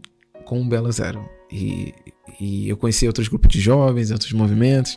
Tive também presente em muitos retiros é, de grandes movimentos. Tive também meu encontro com o renovamento carismático, Uhum. que é uma bênção para a igreja, é um novo para a igreja também, diz Papa Francisco. É, só que eu vivi muito isso, né? Todas essas coisas nesses grandes retiros, as músicas da comunidade que vocês ouviram é, eram muito tocadas na época, então comecei essa busca, mas eu não sabia, Uhum. não sabia que era um- uma comunidade. Para mim era, era um ministério de música, era uma banda mesmo. Eu não sabia o que era esse movimento. É, tive um caminho de evangelização, eu posso dizer. Então comecei com pouco que eu sabia, Uhum. com um pouco de leitura bíblica e da história da igreja, a, a começar a externar, a é, transbordar esse amor pela igreja, pelo, pelo, por Jesus, através dos jovens, né? Um jovem evangelizando outro jovem. Uhum. Então eu peguei meu violão, a minha Bíblia sempre anda na minha mochila, tô inclusive com ela aqui, ela sempre anda comigo na mochila, na bolsa, e, e fui às paróquias que me chamavam e, e aos grupos de jovens, a conhecer outros jovens, a conviver, aquilo que eu vivi na jornada. A jornada é uma convivência, a jornada é uma troca de, de experiências, de, de culturas, de países, mas falando a mesma língua. Ah, só Portanto, que com a guitarra e com a Bíblia. com a guitarra e com Dá a Bíblia. testemunho nas paróquias. Isso, isso, dar testemunho nas paróquias e, e tá com um grupo de jovens também. Já tive em grande momento que Deus me mostrou que era preciso estar lá, que era um, algum, algum sítio, qualquer coisa assim, que não tinha um violão ou uma música. Então Uhum. eu integrava, mas nunca fui muito bom em canto. então, pronto, eu levava a minha animação. Posso dizer que o meu ministério nessa época foi o ministério da animação. Uhum. Foi um ministério onde é, a gente pode cantar as músicas católicas e, e- e- e- de animação de uma forma diferente. E foi o que eu fui fazendo, mas eu ainda me via ainda um pouco fora. Uhum. Ainda não me via ali in- integrado em algum lugar. E com, com o fruto dessa busca de estudo, eu vi que todos nós temos uma vocação. Você que está escutando a gente agora, nesse momento, você tem uma vocação, você tem um chamado que Deus tem para você, baseado em Jeremias é, 1, Jeremias 1,3. É, Jeremias 1,3, né? Vai dizer ali a vocação de, de Jeremias, que ele foi chamado por Deus ali muito novo, e ele falava que não sabia falar, não sabia pregar e essas coisas. E Deus, Deus falou: ó, só, só ide, só vai, É. que Ainda assim, vai. Ainda assim, é, vai, desde antes de vento eu já te conhecia e já, Ok. te, já te fiz Exatamente. profeta das nações. Aham. É, é uma, uma passagem. nessa também. altura tu juntaste-te a essa comunidade hum, que ainda não sabias que era a comunidade. Sim, sim, eu, eu comecei a, a, eh, comunidade Escola de Deus. Escola Eu de comecei a só ouvir as músicas nessa época e eu estava vivendo uma intimidade muito profunda com Deus. Eu estava vivendo uma aquilo que todos nós católicos somos chamados, né? A, a Começaste ir a tomar parte da- da- das Isso, atividades, da- isso. das ir à Santa. Missa, o Santo Terço, Uhum. tem uma devoção um pouco mais íntima à, à, à Nossa Senhora, né, que nós temos quanto católicos. A no- o tempo de oração, em vez de ser 10 minutos, então eu gastava 30 minutos, uma hora, né, dentro da minha realidade, né, eu estudava, fazia faculdade Uhum. Também, é, mas os finais de semana eu estava sempre fora. Fora com esta comunidade, com um grupo de jovens. Sim, com um né? grupo de jovens, isso. É, a, a comunidade veio, um, se calhar, um pouco depois, Ok. né? Mas eu já conhecia pelas músicas, já era tocado pelas músicas. Eu lembro que na época eu fundei um ministério de música, avivamento e oração com dois amigos. Ok. Um que cantava Na, e na, na paróquia. É, é, é, eles eram de outras pequenas capelas, Ok. mas éramos da mesma diocese. Uhum. Então eles me acompanhavam, né, para algumas missões que chamavam a gente, Uhum. animar, a- animar uma Eucaristia, animar um batismo, ah, dar testemunho no grupo de jovens ou, no- ou na catequese. Então eles me acompanhavam muito, mas eu era, era. Foi quando a minha mãe falou aquela frase de novo: agora você não quer mais sair da igreja. Uhum, uhum. Vai virar beato, vai virar padre. e eu falei, mãe, é, eu- porque eu já passava os finais de semana fora de casa, já praticamente todos os finais fim de semana eu tava sempre na igreja, sempre na igreja. Eu tava em E, e aqui de igreja não é na igreja edifício a rezar, era, era em funções. Sim, eram em funções, eram alguns em- retiros, em, em alguns grupos de retiros, jovens, exato, sim, sim, em sim. encontros, também Eucaristias, Sim, obviamente, Eucaristia, sim, mas, sim. e momentos de oração, não é? Mas, mas também muito de, de estar com os jovens, de dar testemunho, de cantar. Sim, de- sim, de- sim. era- quando falamos da igreja era um bocadinho isso. Sim, não é? a igreja não. não é. As atividades da igreja. Isso, exatamente. E, mas eu ainda me vi. Eu enfrentei bastante dificuldades também nessa época, como todo, todo o jovem vai enfrentar também, né? E, e me vi ele também um pouco perdido também na minha vocação, porque eu via que todo, todos tinham uma vocação. Uhum. Então, esses meus amigos que estavam comigo no ministério, eles tinham uma vocação, né?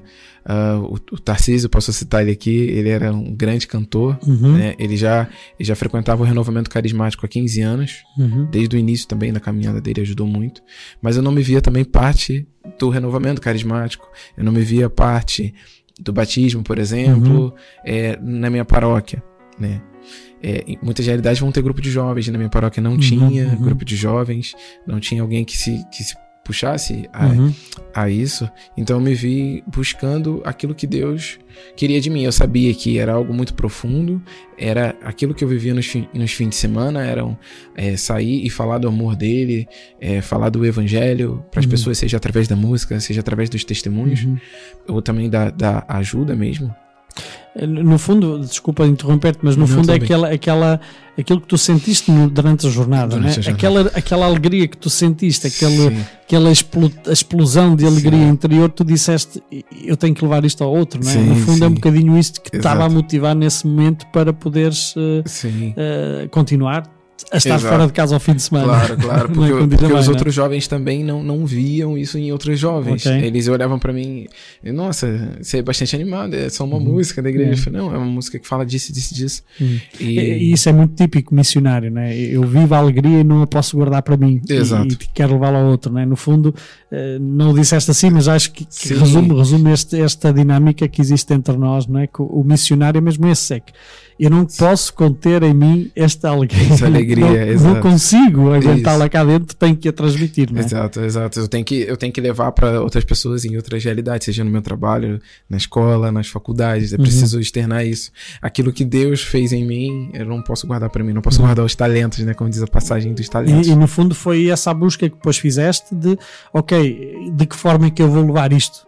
é? Isso, Que isso. a- buscar essa. buscar- Isso. Eu fui buscar essa, essa, esse discernimento do, de como eu podia é, responder aquilo que Deus me chamava, né? Responder essa vontade de Deus para mim, porque eu sabia que eu tinha uma vocação, eu sabia Uhum. que todos nós temos uma vocação, temos um lugar na igreja, temos aquilo que Deus nos chama desde, desde nascermos, né? Pronto. Só que eu não sabia onde colocar, porque eu já fazia, já tava na missa, já tava no, no, no grupo da música, né, nas, nas, nas missas, nas eucaristias, eu tava também no catecumenato, tava no crisma, era catequista, mas é, é, sabe quando é, não tá satisfeito ainda, sabe, você ainda sente que não é, é, é aquilo era muito bom, óbvio, mas é, acho que Deus ainda me pede mais, Mais. sim, e eu não sabia de fato, né? E foi se passando os anos, então foi se passando os anos e o ministério também.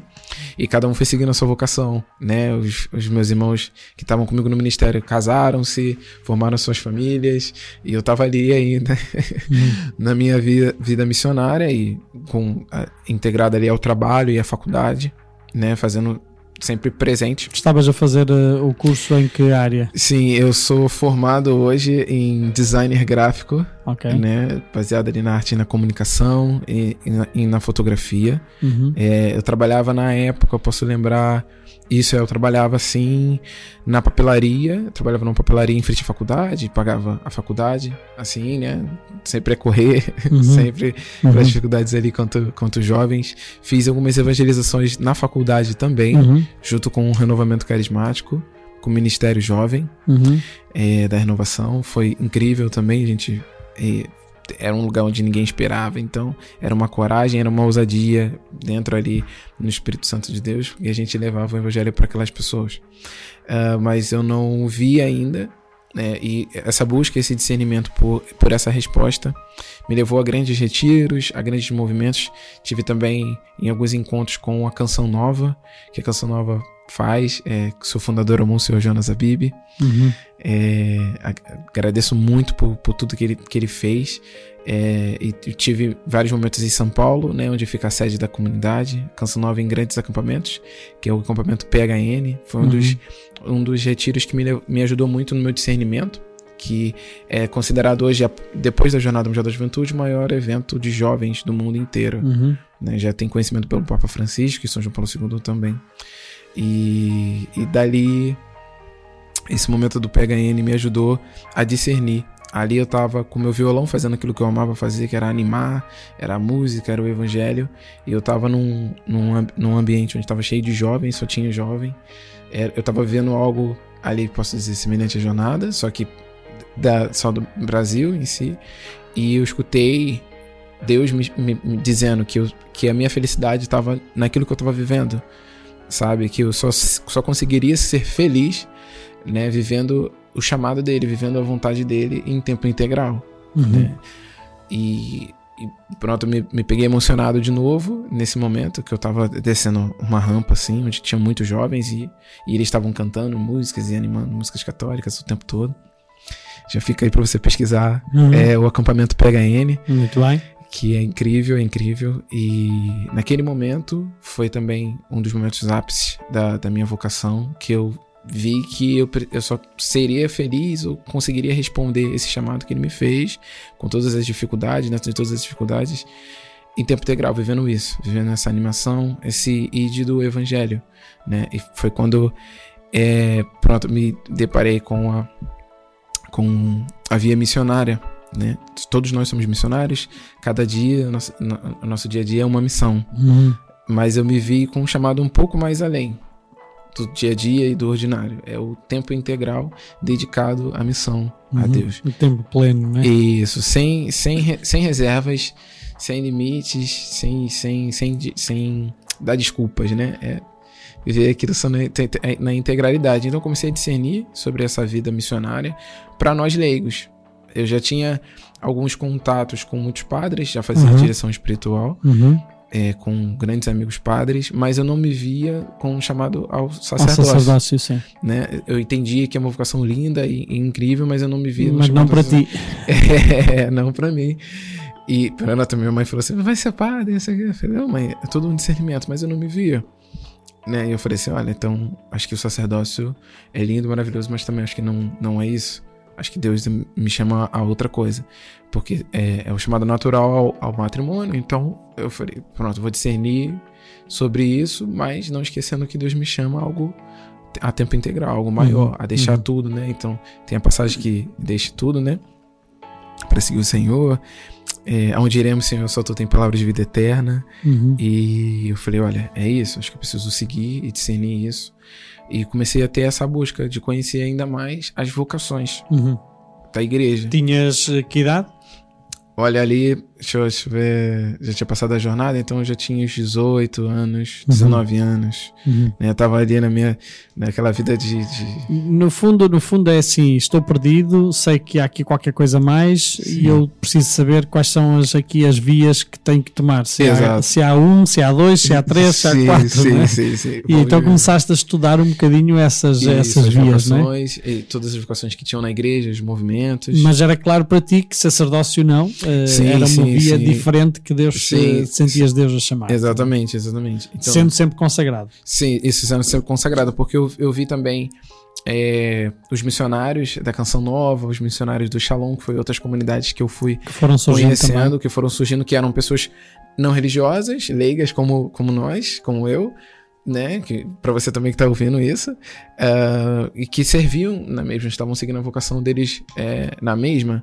E eu falei, olha, então se pá, deve ser por esse, por esse caminho. Então eu vou seguir, como eu já tinha um contato já do- sacerdócio, então vou seguir por esse caminho para ver se é um, é um chamado que nós temos Uhum. né? E, então foi muita leitura de alguns documentos que a igreja tem para nós, para nossa vida quanto leigo, não religioso, é, e a, o a nova primavera da igreja também, que são o- as novas comunidades, as Uhum. congregações que nasceram após isso, né? O, o movimento do, do renovamento carismático no Brasil e no mundo Uhum. também. Isso me, me ajudou também bastante nesse discernimento. Uhum. Porque eu já era, já, já posso dizer que eu já tinha uma maturidade na fé cristã, mas também eu posso dizer que, que eu vivi um pé na igreja e um pé no mundo. Então eu vivia, eu vivia aquele momento também, um momento muito difícil na minha vida também, que é tudo, é, tudo aquilo me parece né, favorável, me parece que eu posso tudo, então eu, eu vivi algo com Deus, mas também tinha minhas dificuldades quanto jovem de, Uhum.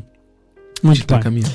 Vamos, vamos fazer uma, uma pausa musical porque a conversa está ótima, mas o tempo também vai passando. E, e voltando, vamos, eh, vamos precisamente falar sobre, essa, sobre esse momento, não é? que agora é, é esse momento em que, digamos, te leva depois a tomar essa decisão e, e também falarmos um bocadinho desta comunidade Colo de Deus, que foi, eh, digamos, a que, onde encontraste, digamos, eh, aquele chamamento, ou estás a encontrar, porque é um caminho ainda que estás a Exato. fazer, ahm, da, da- da resposta que Deus te, te- te- te foi chamando para este, para este caminho. Vamos ficar agora com uma passagem bíblica em forma de música, né? do Isso, colo isso. de Deus. Exato, exato. É agora, para você que vai ouvir, é Romanos 5, né? É uma passagem é, muito forte também ali de Paulo, da carta de Paulo aos Romanos, ah, que fala muito desse momento que eu vivi também na minha vida, que foi um momento de sofrimento, um movimento de dificuldade, tanto na busca com Deus, porque a gente, nessa busca com Deus, nessa caminhada, a gente vai viver esses momentos de sofrimento, esses momentos de tristeza, esses momentos de perda, mas visando sempre naquele que é eterno na nossa fé. Então, Romanos 5 fala muito sobre isso, né? Que é o sofrimento produz paciência e gera fidelidade, né? A gente gera essa busca, gera esse entendimento que é um momento que a gente precisa viver e passar, né, para seguir a Deus. Então, escute Romanos 5. Muito bem, e vamos então ser tocados por esta escolha musical também do David, com quem estamos hoje aqui a falar, ehm, da comunidade católica Colo de Deus. Eh, Este tema também é do Ministério dentro desta comunidade, Ministério da Música, dentro desta comunidade do Colo de Deus.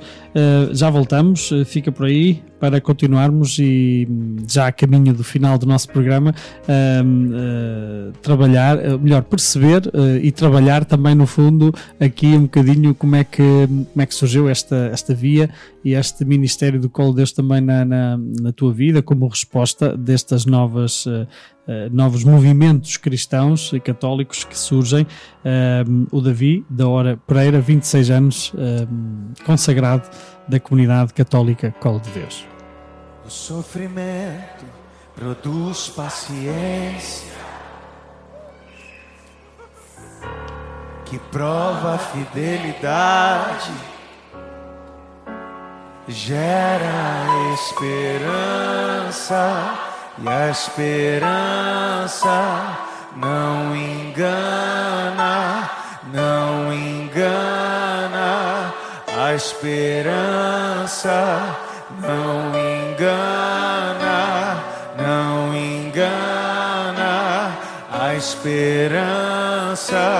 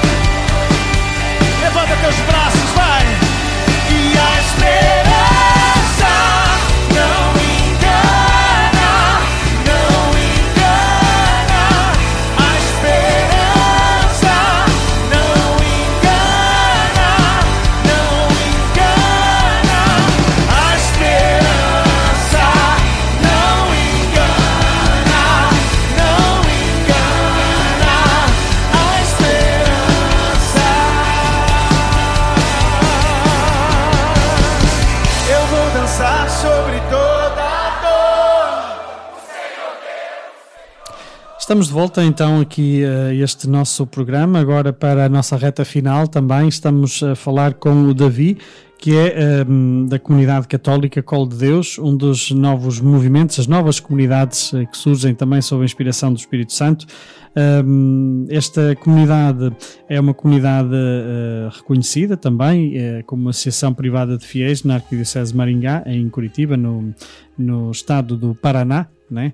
no Brasil, um, e é também uma comunidade que já está espalhada pelo, pelo mundo, como podemos também perceber. David, uh, há bocadinho falávamos então desse momento em que, um, digamos assim, começaste a, a, a atinar né? e a alinhar um, esta comunidade como uma das novas uh, comunidades que surgem uh, uh, pela inspiração do Espírito Santo também, não é? Dessa atividade missionária um, com vários ministérios. Um, como é que foi esse começo? Como é que, que, sentiste que aqui era aquilo que Deus te chamava e depois um bocadinho tudo isto, como é que se desenvolveu e como é que estás neste momento? Estás ainda a caminho, não é? E não és consagrado perpétuo, vamos já perceber o que é que isso quer dizer, não é?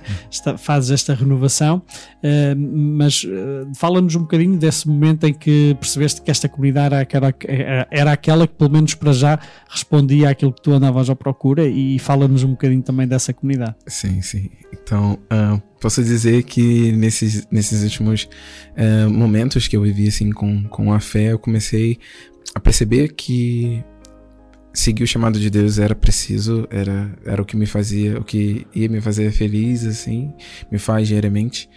Uh, eu percebi que as outras outras coisas começaram a perder seu gosto, né?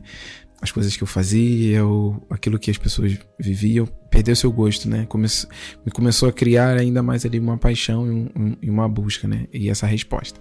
E nesse acampamento que eu citei, foi o acampamento PHN, onde, onde Deus falou comigo profundamente sobre o, o, o meu chamado, o meu id, foi quando nessa dificuldade da vida, trabalho, faculdade, eu vi que era que eu de fato estava correspondendo à vontade de Deus, meu coração sentia isso. Enquanto eu estava em missão, saía para pregar o evangelho, para tocar, para ministrar ou para ajudar em qualquer coisa relacionada à, fé, à, à igreja. É, eu me peguei vendo que Deus me pedia bem mais do que isso. Uhum, eu, eu, uhum. eu era uma sede insaciável, assim, uma busca insaciável, é, diariamente, é, semanalmente, por mais tendo dificuldade da vida, desanimando, voltando de novo, eu tinha essa busca. Então comecei a, a trilhar, a caminhar na fé. Então fiz direção espiritual com padres amigos meus, assim, que me ajudaram muito nessa caminhada. É Uhum. muito importante. A minha oração também, diária e pessoal também, essa busca. Porém, eu via que Deus me pedia mais, mas como todo jovem, como todo, todas as pessoas, a gente sempre olha para trás, sempre quer botar a mão no arado. Uhum. E eu olhava pela realidade. Eu, eu pensava assim: olha, eu preciso responder esse chamado, mas e minha família? E minha casa, como vai ficar? Né? Eu sou a base, mas eu sabe, eu nesse discernimento que eu tive nessa busca, Deus me mostrou que Ele é o dono da minha casa, Ele é o dono da minha família, Ele é o sustento. Mas eu tinha muito essa dúvida, eu sabia, meu coração chorava, porque eu já tinha, ele já tinha me mostrado e provado para mim que era preciso viver algo mais profundo e in- integralmente, né? É, a todo momento com ele, é, bem mais que as outras pessoas não viviam porque não eram o chamado delas, a vocação delas, mas era um- uma vocação minha. Uhum. E eu, não- eu me peguei também não não sendo muito bem visto pelo meu ministério. Os meus pais também não entendiam muito essa realidade. Os meus amigos achavam que eu, eu tinha ficado fanático, então meio d- louco assim, que eu tava demais, porque eu tava consumindo livros, música católica, tudo, tudo. é, mas eu via que era preciso, mas eu tinha esse medo. Então, para você que tá me ouvindo, você vai ter esse medo, vai ter essas incertezas, essas dúvidas. E eu me peguei a, a consumir muitas músicas da comunidade e comecei a pesquisar sobre. Mas eu não sabia ainda que era a comunidade. Eu estava na faculdade fazendo um, um trabalho, foi um momento onde eu me, me, eu me encontrei com carisma. É, a gente da comunidade católica Colo de Deus diz que nascemos com carisma, baseado nessa passagem de Jeremias Uhum. que é, que é desde o ventre, né? E na faculdade eu assisti um vídeo, dentre, dentre esses, esses vídeos das músicas, tem um vídeo Uhum. que tava Adoração na nossa casa é assim, especial, 12 anos. Ok. Era um vídeo onde a comunidade completava seus 12 anos. Se eu não me engano, é no dia 24 de maio, que fazemos o nosso aniversário, no dia de Santa Rita de Cássia. Uhum. Inclusive, é, uma, é a minha santa de devoção também. Ok. É uma santa que eu tenho grande intimidade. E era, uma, era um momento de adoração, de música e oração dentro de uma casa. Ok. Esse momento. Não era uma igreja. né? Não era uma igreja, era completamente diferente daquilo que eu já tinha visto. De clipe musical, ca- católico e Uhum. de, de adorações era completamente dif- diferente. Era aquilo Uhum. que a gente vivia, só que na nossa casa, Ok. né? E tinha muitas pessoas com guitarras e baterias, e muitos cantores também, e várias outras pessoas eh, adorando a Jesus ali dentro da casa. Uhum. E aquele momento me tocou profundamente. Eu não sei muito explicar, mas eu me peguei dentro da, da sala de informática, da faculdade, assistindo o vídeo e, e orando junto. Ao mesmo tempo com meu fone de ouvido e Uhum. orando ao mesmo tempo. Normalmente esses momentos assim de êxtase, digamos, Sim, não, não- conseguimos exp- explicá-los, né? Sim, é, não, não dá, não dá. É muito difícil. só vividos. Sim, sim. E, e pior que a, a faculdade tinha gente da turma de arquitetura e o pessoal achou que eu tava meio que es- anestesiado por drogas, essas coisas. e eu tava a, a ver a adoração e a viver a adoração. Acabou que me peguei diariamente é, consumindo diariamente a, a, a mesma adoração o tempo Uhum, todo. uhum. O tempo todo. né, nesses dias, assim, meses. ah, e fui buscando. E aí, quando eu entrei no site, é, no momento nosso site tá fora do ar, mas pode acessar nosso Instagram. Ok. É, e eu entrei e eu comecei a ler sobre a comunidade. E estava escrito lá: somos a comunidade católica Colo de Deus, uma comunidade de jovens, casais, é, solteiros e adultos. É, falava um pouco sobre o carisma, Uhum. falava, falava sobre o caminho vocacional. Ok. Aí ele falou sobre um caminho vocacional na comunidade e eu e só que naquele momento eu já tinha vivido muitas coisas, eu tinha conhecido muitas congregações, movimentos, é, congregações religiosas, é, muitos movimentos é, do renovamento carismático, muitas novas comunidades, Uhum. mas eu não tinha visto nada comparado àquilo Aquilo. era completamente diferente e eu me sentia parte, porque além de eu ter, uma- ter é, buscado uma vida concreta de um, um catolicismo praticante, como a gente diz, né, um católico praticante Uhum. mesmo, pratica a fé e Que vai muito além só da, da Sim, Eucaristia, né? exatamente, exatamente. Vive isso integralmente, como um estilo realmente de vida, assim. É uma vida em si. Ah, eu vi o caminho, o caminho vocacional e eu falei assim, nossa, parece que tudo aquilo que eu estudei, tudo aquilo que eu rezei, é, ainda faltava uma peça, ainda faltava uma identidade, porque eu sabia que a forma que eu vivia o evangelho e, e que eu vivo, né, não era o único a viver. Uhum, né? Essa uhum. sede, essa busca por Deus, dessa forma, não era o único a viver. E eu Uhum. meio que entendi que a peça que faltava do quebra-cabeça, a peça que faltava no meu coração era a comunidade, porque eram pessoas que viviam e eram parecidas comigo. Com aquilo que tu sentias e com aquilo que tu vivias, né? Exato. E eu me peguei lendo ah, o carisma, né, a fundação, quanto tempo, e, e toda a página do caminho vocacional, né? Hoje o caminho vocacional da comunidade que estava escrito lá é um caminho de cinco anos Uhum. que a gente faz. A gente começa pelos primeiros dois anos, primeiro um ano, dois anos ali de conhecimento, quando você começa a namorar aí, Uhum. a- o carisma, começa a namorar a comunidade, é, você está discernindo se é realmente ou não. Conhecer um bocadinho mais em, em detalhe o carisma, o Sim. que fazem, o que não fazem, quem são. o que não- Exatamente, baseado na nossa espiritualidade, na nossa vivência diária. Uhum. É, e aí a gente tem o, o próximo ano que é o discipulado. É um ano onde eu já conheci a comunidade, então eu tô discernindo ainda mais o meu caminho vocacional. né? Uhum. Eu já sei, eu já, já saí ali no, no- no- na primeira emoção e já tô já num um relacionamento um pouco mais Uhum. concreto, um pouco mais vivente, assim, do carisma. Uhum. Em vias de um compromisso. Isso, e aí, e no discipulado a gente já começa a iniciar o- os votos da comunidade. Gente- são os primeiros compromissos Uhum. que a gente chama também, é, dentro da, da comunidade, porque não são mais um ano de comunidade. No discipulado já é o terceiro ano de vivência dentro da comunidade. Uhum. E após o terceiro ano a gente tem o, o ano postulante, o postulantado, que é um ano onde eu já discerni que esse, esse, é, o- esse é o meu chamado. É, é- eu sou chamado a ser membro dessa obra, Uhum. eu sou chamado a, a ser santo dentro desse carisma, através desse carisma, o carisma da Cola de Deus é uma via de santidade. Então somos chamados a ser santos dentro da nossa identidade carismática, que é o carisma. Convém Cola de dizer aqui ser santo não é ser não ter pecados, é ser santo é isso. encher-se de Deus Sim. e o caminho que Deus me, me vai realizar como pessoa e como seu filho e filha de Deus, sim, é? sim, sim, sim. São João com, II fala muito com sobre todas as isso. nossas fragilidades. é? Exatamente, os santos, é, os santos ou nada, né? É, é, é, santo é, é o pecador que nunca para de lutar, de São João Paulo Exatamente. II. Uhum. E, eu- e a gente tem um ano postulante, né? Que a gente já discerne dentro da comunidade o nosso ministério, se é o ministério da intercessão, se é o ministério de música, se é o ministério da pregação.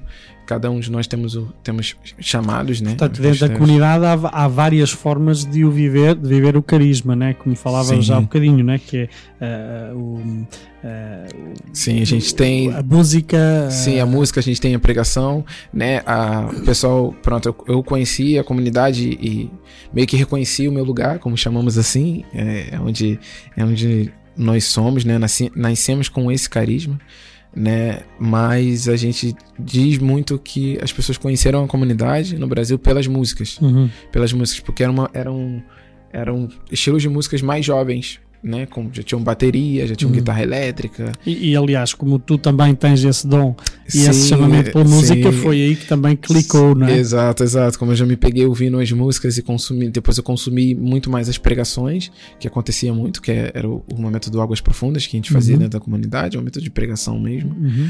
Então me, me chamou muito essa atenção. Então muita gente conhece a nossa comunidade pelas músicas. Temos muitas músicas Uhum. compostas, todas elas em oração, todas elas em. Estas, No estas momento- músicas que, que estamos a Sim, escutar que estamos. neste, neste momento também são essas, né? sim, sim, também pelas artes, eh, também sim, tem o sim, Ministério das sim, Artes. temos o Ministério das Artes também, temos é, onde a gente faz inúmeras é, peças, a gente fez a Paixão de Cristo, fizemos muitas peças incríveis, assim. A gente tem o Arthur, mochileiro das galáxias, tem é, incríveis. Tem a Colheita, que é o nosso musical, fizemos musicais também. Temos o nosso Ministério de Comunicação, que é o que vocês vão ver também no, no nosso Instagram. É, os nossos posts, tudo aquilo é voltado para a linguagem é, do Evangelho, né? Do, é a linguagem para o jovem, é o jovem evangelizando o outro, Uhum, uhum, o outro jovem. Então Uhum. vai ver realmente completamente um pouco diferente do que uhum. as pessoas estão acostumadas a ver. Claro. assim. Um, David, porque o nosso tempo também não é muito e a Uhum. conversa é muito, muito boa.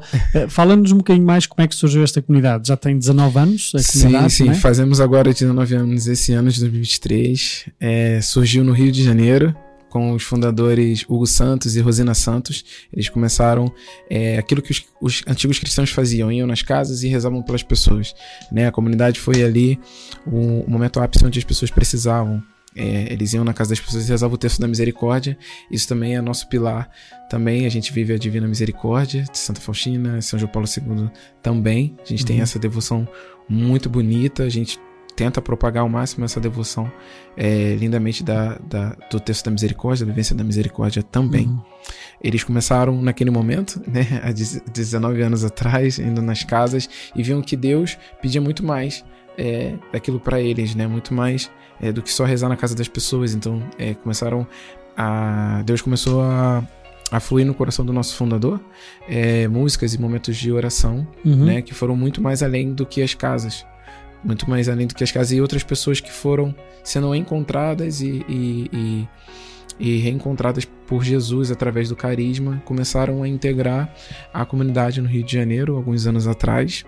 Depois a comunidade foi reaberta e tomou uma, uma pro- proporção maior em Curitiba, que é próximo também, é ali no estado do Paraná, ali Uhum. no sul Uhum. do país, é, mas ela meio que cresceu em Curitiba, né, e foi se espalhando por todo o Brasil, porque pronto, pela música e as pregações, muita gente começou a ouvir, começou a ser alcançadas e a voltar para a igreja. Um dos nossos lemas é trazer de volta é, aqueles é, trazer de volta para a igreja, trazer de volta para o seio da igreja aqueles afastados Uhum. né? Pela fé que é o que? Trazer de volta aqueles que perderam a fé, que desacreditaram, que se tornaram ateus de volta para a igreja. Esse é o nosso Uhum. chamado. Temos Uhum. três pilares, que é a nossa vida mariana, a nossa devoção à divina misericórdia e a nossa vida pentecostal, a nossa, a nossa vivência com o Espírito Santo de Uhum. Deus, que é o que, o que nos move e o que, o que nos sopra. Mas Uhum. somos uma comunidade de pecadores, Uhum. todos nós somos falhas, mas o Espírito que sopra, o carisma, Uhum. é completamente santo. Uh, Portanto, esta comunidade, vocês vivem em comunidade ou cada um portanto, tem um bocadinho o seu, o seu espaço e depois reúnem-se para alguns momentos de, de evangelização, de, de trabalho? Tu concretamente estás aqui em Portugal também por causa da Jornada Mundial da Juventude, certo? sim, sim. Uh, como, é que é, como é que foi a tua Como vinda é- para Portugal como membro também da, da, da comunidade? comunidade. Sim, sim. Hoje, atualmente, eu sou consagrado da obra. Eu já tenho um pouco mais de cinco anos dentro de é, vida vocacional Uhum, da obra. Eu posso dizer que eu sou missionário, uhum, mas ainda não em tempo integral, que é o que eu, que eu gostaria muito de ser. É, temos a estrutura no Brasil e temos alguns membros espalhados pelo mundo que vivem e, e são tocados e pronto, caminham no carisma. Temos Uhum. uma missão cá em Portugal, que é, a missão fica em Fátima. É, temos o Estado de Vida quanto Aliança, Estado de Comunidade de Vida, que são os missionários que moram na nossa casa, na nossa sede. Temos algumas pessoas que fazem caminho é, para o seminário, caminho ao sacerdócio. Temos casais e noivos. Aqui em Portugal temos uma pequena missãozinha que é de aliança, então cada um de nós mora na sua casa e nos reunimos para os encontros anuais que temos Uhum. da comunidade. A gente Uhum. tem o Geração Atômica, temos encontro de líderes, encontro para as mulheres, temos encontro para os homens também. Temos o Ministério das Crianças, que é o Espoleta, que é um ministério muito, muito incrível e singelo também da comunidade. Então o Espírito Santo de Deus ele vai soprando, né, aquilo que somos chamados, né, aí onde ninguém quer ir. Né, somos chamados a levar o evangelho a toda criatura sem fazer Uhum. di- distinção uhum, dela, uhum, né? Acho que a princípio é isso. uhum. E tu vieste para Portugal Isso, por para causa jornada. da jornada, não é? Sim, eu já tinha uma viagem planejada para a jornada. Juventude já tinha conhecimento que tínhamos alguns membros a, a viver aqui em Portugal e ia fazer algumas pequenas missões na catequese, nas escolas, aqui em Fátima. E pronto, eu, eu me vi na providência de, ó, vou um pouquinho antes. é, se calhar já conheço um pouco, convivo um pouco mais com os meus irmãos portugueses. Ah, e pronto, eu calhei de estar aqui. É, fiquei um tempo no Algarve, depois eu fui para Fátima e vendo que tinha alguns missionários também vocacionados da comunidade, que são é, meus irmãos portugueses que também se sentem chamados a, a essa, a esse caminho, Uhum. né? Eu me peguei vindo pro Porto, morando no Porto, para dar esse suporte, tá? Mais a conviver com eles Uhum. e também conhecer um pouco a realidade aqui de Portugal também, da nossa igreja e ajudar naquilo Uhum. que for preciso. Portanto, tu fazes um bocadinho também de missão, juntamente Sim. com, com outros membros também Sim, da, sim, da da comunidade, comunidade. né? que Isso, também isso. vivem em seus, Sim, em suas casas, suas é casas. assim, sim. Tens famílias, tens também celibatários, tens. Sim, eh, tens também, sim, sim. Aqui, aqui em Portugal a gente tem, ah, posso citar o Thiago, né? Foi é uma amizade muito de Deus que a gente criou, que é a banda dos Following, é uma banda de evangelização. uhum. Também posso dizer que é que uma cá estiveram também. Tu não estiveste cá nesse dia, Ah, é. mas, mas eh, também cá estiveram. O Tiago esteve também cá com, eh, não recordo agora o nome do, do, do- do colega, Sim. mas eh, estiveram cá também na nossa, na nossa rádio também a dar o Seu testemunho. testemunho, que incrível, Exato. incrível. Aqui, é uma via tu nossa. colaboras também com, com a. Sim, sim. Eu acredito que o meu serviço é para a igreja e é para o que precisar, aquilo que, que eu sou chamado. Então, venho colaborar com a banda nesse momento.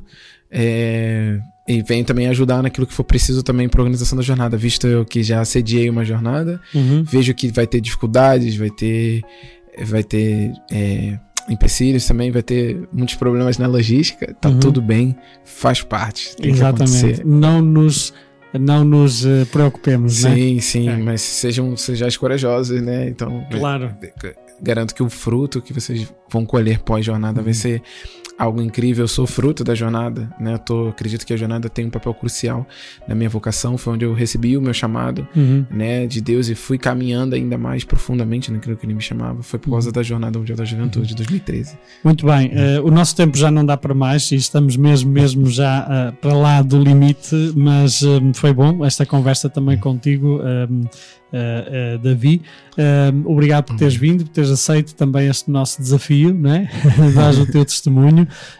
Ficou talvez muita coisa por dizer, sobretudo agora no final, um bocadinho mais desta nova comunidade, a vida desta nova comunidade, mas não faltará oportunidades também para podermos voltar e, Claro. e- e falar um bocadinho mais também, se calhar mais profundamente sobre este que é eh, o movimento do espírito, é? que vai suscitando novas comunidades e novas formas de eh, viver a nossa consagração. Como veem, a igreja não está morta. Foi o David, eh, 26 anos, eh, brasileiro, eh, consagrado da- do movimento eclesial eh, Comunidade Católica Colo de Deus. Eh, vamos ficar agora com o último tema que, de saída, que é o acaso não sabeis. Eh, eh, 10 segundos para nos introduzir e para dar as despedidas, David. Tá bom, espero que você escutando essa música possa ter uma intimidade ainda mais profunda com, com Nossa Senhora, com a Mãe de Deus e nossa. Que foi o que eu vivi também que a gente pretende viver o resto da nossa vida. E é isso. Muito bem. Obrigado. Obrigado então e que continues também a, a ser um grande missionário. Amém, amém. E até à jornada. Até.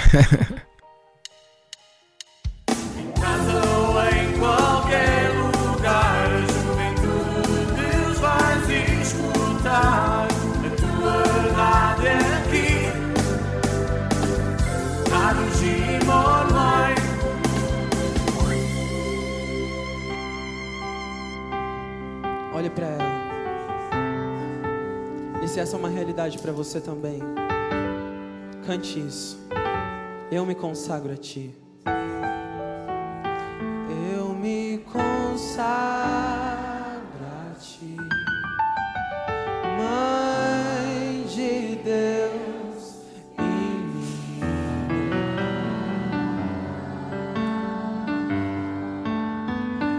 Eu me consagro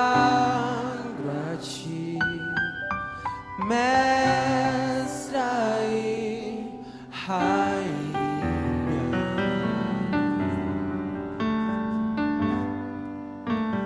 Eu me consagro a ti, Mãe